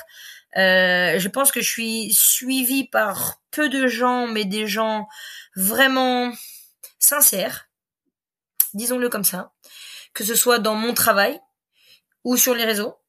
Euh, je cherche pas les fololos je cherche vraiment à avoir des gens qui me suivent pour ce que je suis et qui me connaissent.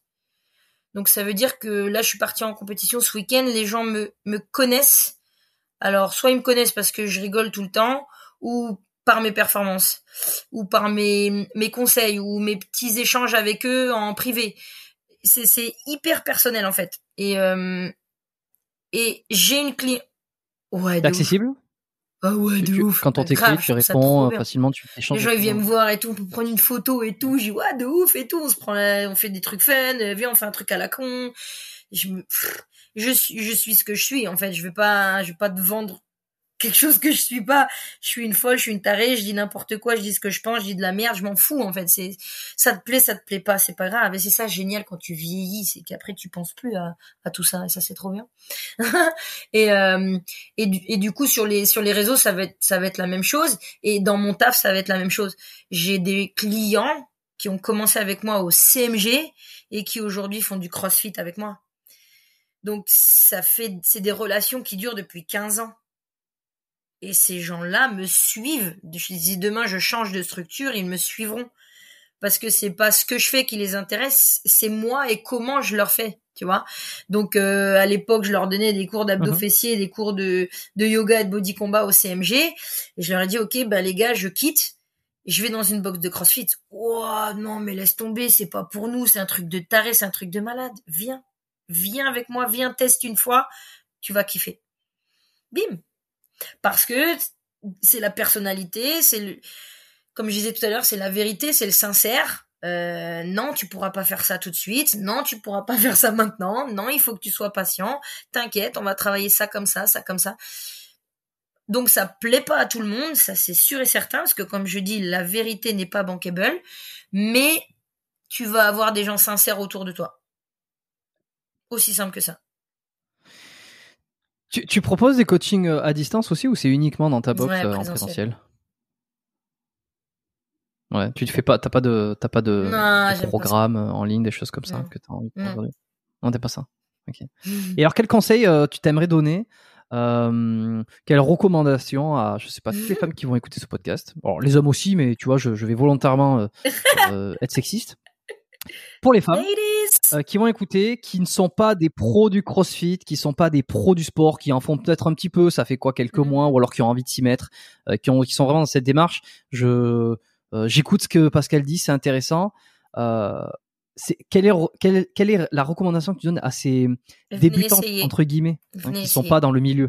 Venez essayer. Dites quand vous arrivez du coup pour votre séance d'essai, euh, que ce soit n'importe où. Hein. J'ai euh, une dame d'ailleurs qui m'a écrit sur sur Instagram en me disant ouais je te suis, moi je fais que du fitness, mais quand je te vois faire tes trucs, surtout à ton âge parce qu'on est on est de la même génération, on a 40 ans, elle me dit je trouve ça fou, c'est incroyable de pouvoir encore euh, soulever ce que tu soulèves, bouger comme tu bouges à, à nos âges, etc tu me donnes vraiment envie, euh, tu vois, j'ai dit, va essayer. Donc elle m'a dit où elle habitait, je dis, va dans cette box, je connais les coachs, ils sont super cool, c'est vraiment top.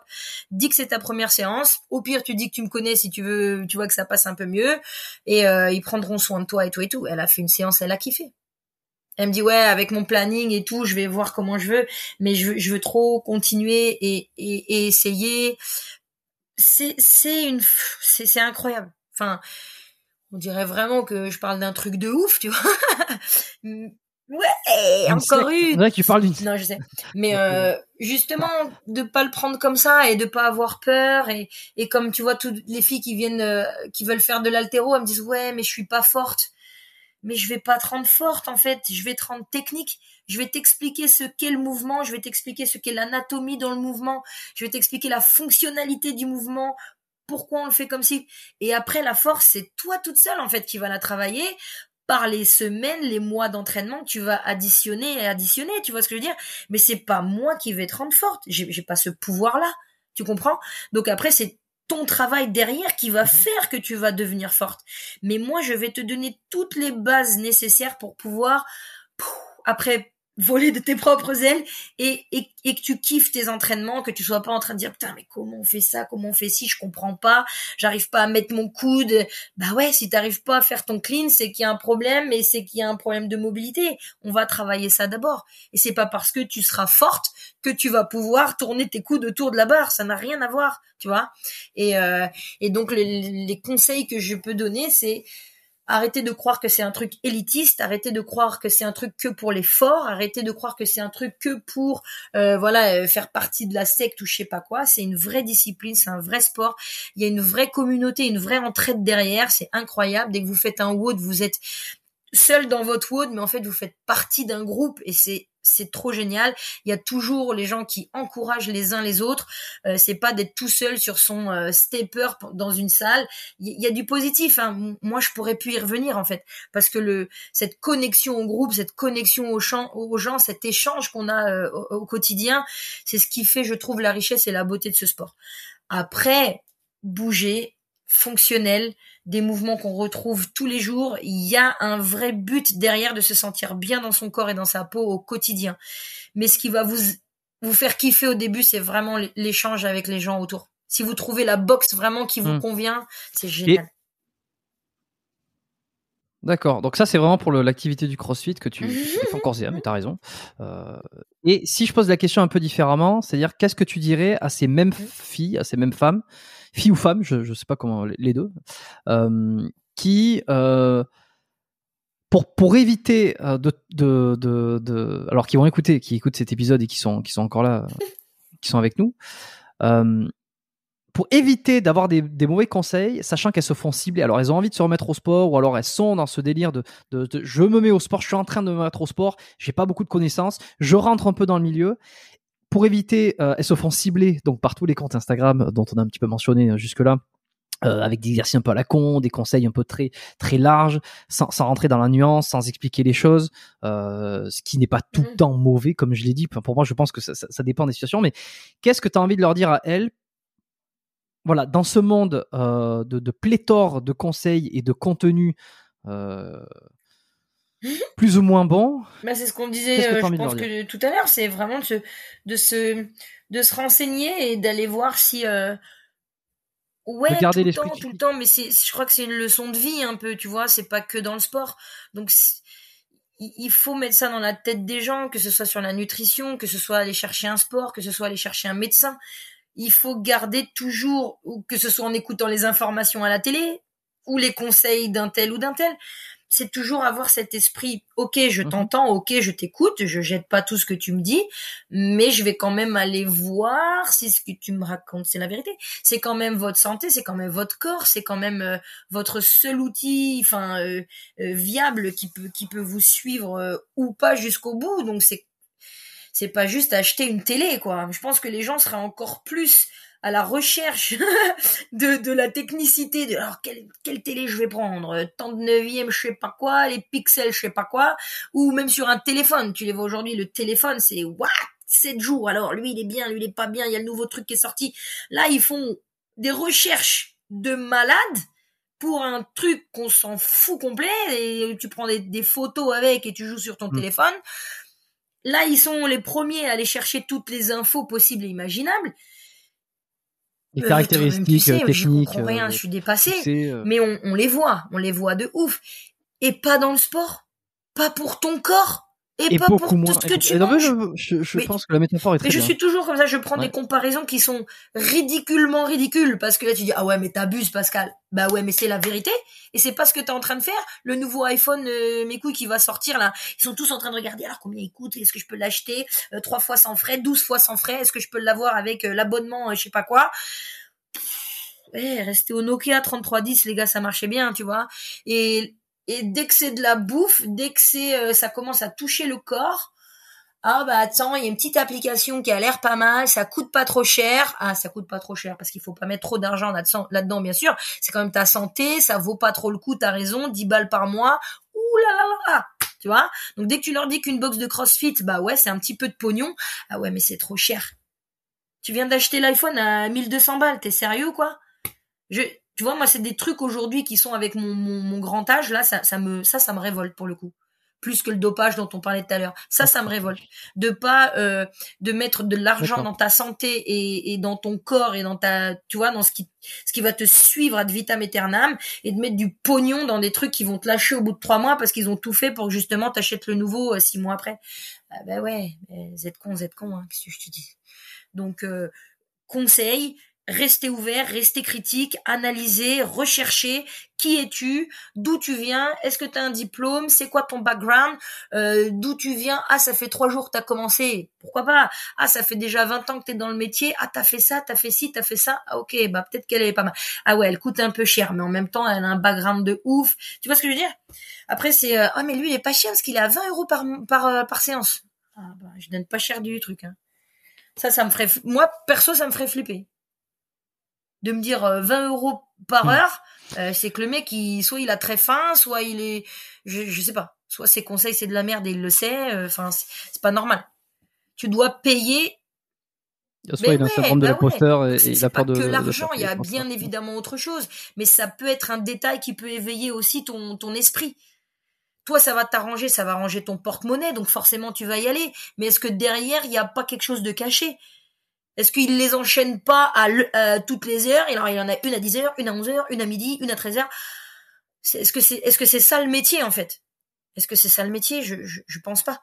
C'est de prendre du temps avec les gens, les écouter, savoir ce qu'ils veulent, répondre à leurs attentes et, et de leur dire la vérité. Voilà, c'est tout. Donc si un coach il te dit euh, ouais bah moi euh, franchement euh, je peux te rendre comme ça en deux mois partez en courant, allez voir quelqu'un d'autre, quelqu'un qui sera sincère envers vous et qui vous dira la vérité. y a, y a- la vérité, bon. voilà, la vérité n'est pas belle à entendre. Donc, si vous entendez des choses douces à votre oreille, posez-vous des questions. Mais non, mais c'est vrai. Sans plaisir. Et toute la vie, c'est ça. Un mec qui te conte Florette et qui raconte euh, des trucs et tout, tu le crois pas? Eh ben, c'est pareil avec le coach. Bon, bah écoute, la messe est dite. Euh, Pascal, je vais poser les trois dernières questions parce que j'ai envie de conclure là-dessus parce que je trouve ça bien, c'est assez important et, et, euh, et, euh, non, c'est Ouais. vrai que c'est plutôt pas mal. C'est quand on vous entendez, quand vous entendez quelque chose qui vous fait plaisir et qui va dans votre sens à 200%, premier réflexe c'est de se méfier, c'est de se dire oula. Tiens, c'est marrant, ça va, ça, ça dit exactement ce que j'ai envie d'entendre. Le problème, c'est que c'est pas Ah, facile. c'est parce trop que, bon, drôle. Ah recul. ça me fait rire, mais c'est trop ça. Bon, allez, les... Oui, c'est ça. Euh, les, trois, les trois petites dernières questions euh, que j'aime bien poser à mes invités. La première question, si on revenait une vingtaine d'années en arrière, euh, une vingtaine d'années en arrière pour- en ce qui me concerne, je trouve que ça, Tu peux pas, ouais, ça, tu peux pas le dire à tout le monde, 20, ça, 25 ans. 20 ans en arrière. Je- Oh, fais gaffe, j'ai eu des invités qui étaient. Ok, d'accord. Euh, et puis tu dis, tu dis depuis tout à l'heure que tu as un certain ton grand âge, mais enfin bon, t'as pas non plus. Ah bah merde. 15 ans. C'est exagéré. Euh, si on pouvait revenir donc 20 ans en arrière, euh, c'est quoi le meilleur conseil que tu aurais eu besoin d'entendre, Hmm. toi, Pascal? Ah non, c'est compliqué ça. Je pense que j'ai eu des bons conseils. Hein. J'ai Ouais. un, un papa euh, de très très bons conseils. Et franchement, tout ce que je dis aujourd'hui, je crois que je l'ai dit il y a 20 ans. Hein. C'est pour ça que j'ai pas fait... J'ai pas Grosse fait de grosses conneries. Et, euh, et c'est pour ça que j'étais pas très appréciée de mes patrons en général. Parce que je répondais pas trop à ce qu'on me demandait de faire, mais plutôt à ce que j'avais envie de faire.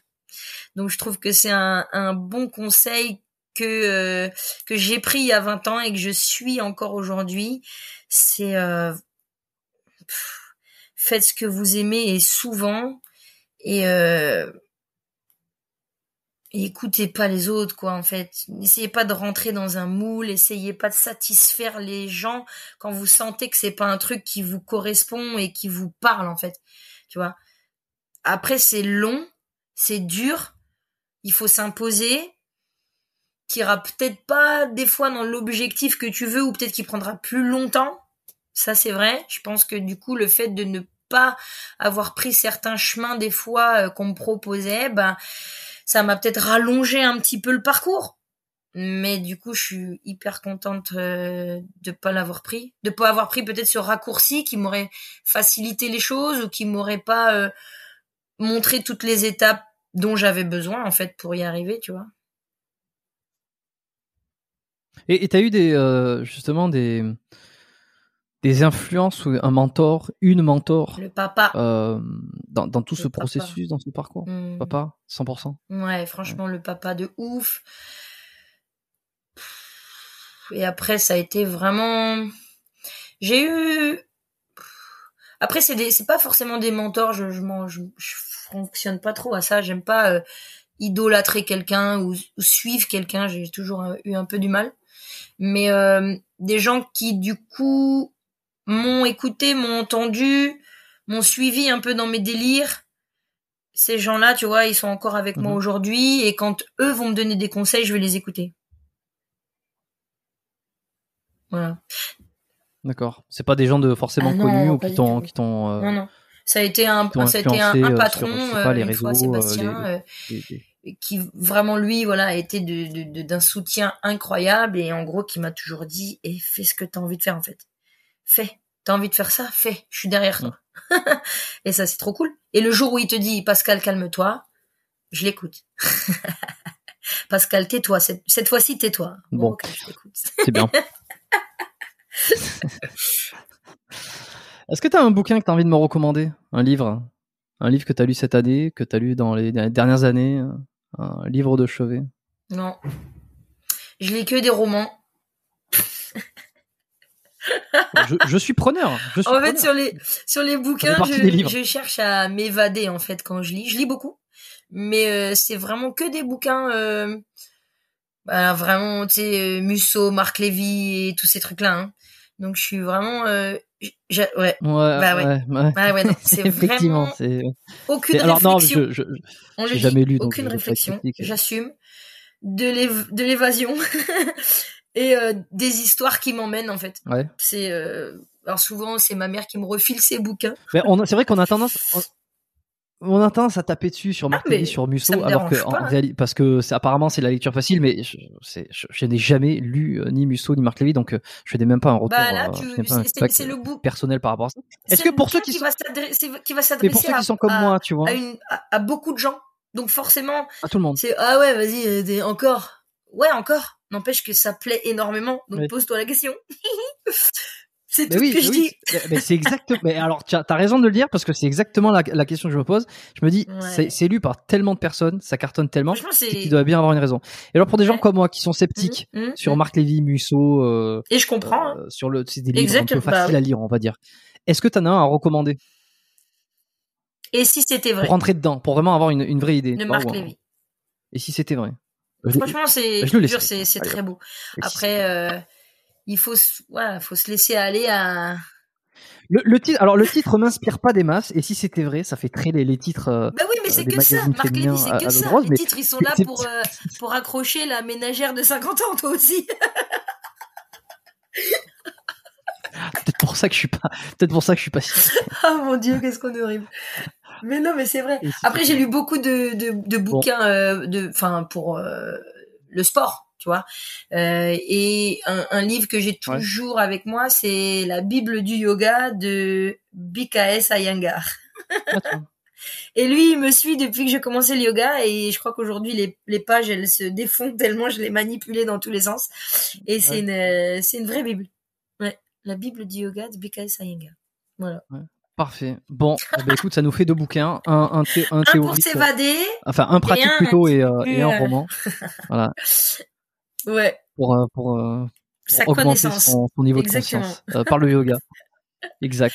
Bon, ben merci Pascal, c'était euh, sympa. On, on a on n'a pas tapé trop sur tout le monde. Euh, ça a été euh, quand même Bah assez, ouais. euh, assez On a contenu. c'est plutôt ce qui est bien aussi. Et non, et puis Hmm. et puis ça pousse à la réflexion. Euh, où c'est qu'on te retrouve toi? Sur Instagram euh, T'as pas de alors pour- parce que t'as dit que t'étais assez accessible, donc euh, tu risques d'avoir des Écrivez-moi, hein, hein, je réponds à tout le monde. Ouais, si on Je réponds à tout le monde. Bon, voilà, c'est Insta- Ouais, Instagram, Instagram que je laisserai dans les, notes de l'épisode. Et, et ouais, je, je réponds vraiment ouais, à tout le monde en fait. A pas de... Il n'y a pas un site web le site web, il est pour l'école en fait. C'est pour mon école de yoga. Mais euh, s'en fout un peu. Ok. Est-ce que tu veux qu'on le, ra- est-ce que non, non, par rajoute contre, le, compte Instagram de l'école, il existe. C'est euh, Pascal Bouquerou YTT. Faut y- rajouter euh, ou PBYTT. Oh, je sais même plus. Mais si tu mets Pascal Bouquerou, tu vas avoir deux comptes et il y en a un Ouais, c'est bah que mon nom prénom et l'autre c'est YTT, c'est euh, en fonction de de l'école. Ça veut dire euh, Yoga Teacher Training. Voilà. Très bien. Bon, je là où ça. peut me- ouais, Merci à tous. facilement. On peut te retrouver. Si vous avez aimé cet épisode, euh, les filles, les mecs, euh, euh, faites une petite capture d'écran sur Spotify ou sur Apple Podcast et puis partagez-le sur sur votre story Instagram. Vous identifiez Pascal si vous avez aimé. C'est un truc que je, ça fait longtemps que je le dis pas. Il y en a toujours qui, qui continuent en- à faire des captures et, et le poster en story sur Instagram pour montrer à leurs Mhm. contacts qu'ils écoutent le podcast. Euh, je l'avais pas dit depuis un moment. Mhm. Là, je leur dis parce que je viens d'y penser. Euh, Allez-y. Alors, c'est quand on le dit moins que ça se fait de, ça se fait moins. C'est la raison pour laquelle il faut toujours le dire et toujours le mentionner. Donc, si ça vous a plu, vous avez écouté toujours, euh, vous écoutez cet Ouais. épisode jusque là, Vous avez tenu longtemps hein, si vous euh, de le partager autour de vous et, via Instagram. 2h04. Oh, tu sais, la semaine dernière, 2h04. Ouais, bah, la semaine dernière, ils ont deux, ils ont. Alors, ça Domaine dépend dans quel, dans quel. Non, dans, dans quel euh, ordre je sors les épisodes, mais Ah peut-être oui. que la semaine dernière ils l'ont écouté, ils en ont écouté un pendant 3 heures. Donc tu sais, Ça va, on est euh, light. ici, on- ici, on, on prend son temps, on, C'est on bien. creuse les sujets. Ouais, ouais, on est bien. Merci à tous. À la semaine prochaine. Partagez le podcast, abonnez-vous et puis inscrivez-vous à l'être biomécanique si vous voulez euh, recevoir la newsletter du podcast. Euh, donc le lien est en description. J'en parle pas plus. Prenez soin de vous et faites pas trop les cons d'ici là. Ciao.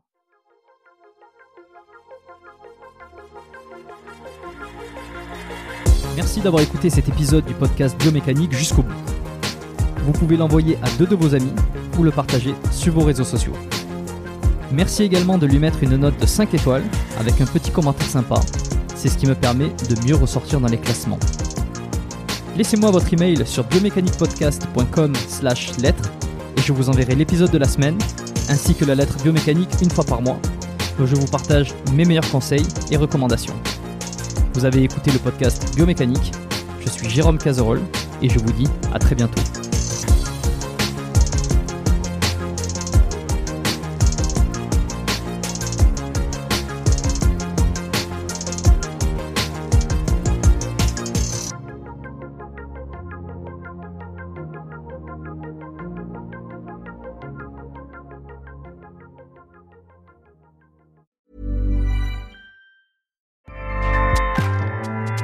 ACAST powers the world's best podcasts. Here's a show that we recommend. This is Roundabout Season 2, and we're back to share more stories from the road and the memories made along the way. We're talking rest stops, if we're stopping to get gas. You will be timed. you will be for sure. Misguided plans, I grew up in the city, so I have like, you know, a healthy fear of real extreme darkness. this was like wilderness. a lot of laughs, Y'all weird, but you, yeah, you, you were different. Like you were real different, bro. I can't really put my finger on it. and so much more. Just goes to show that unexpected things sometimes are the best when it comes to a road trip. Roundabout Season 2, presented by Nissan, is live now with new episodes rolling out every Thursday. Listen and subscribe wherever you get your podcasts.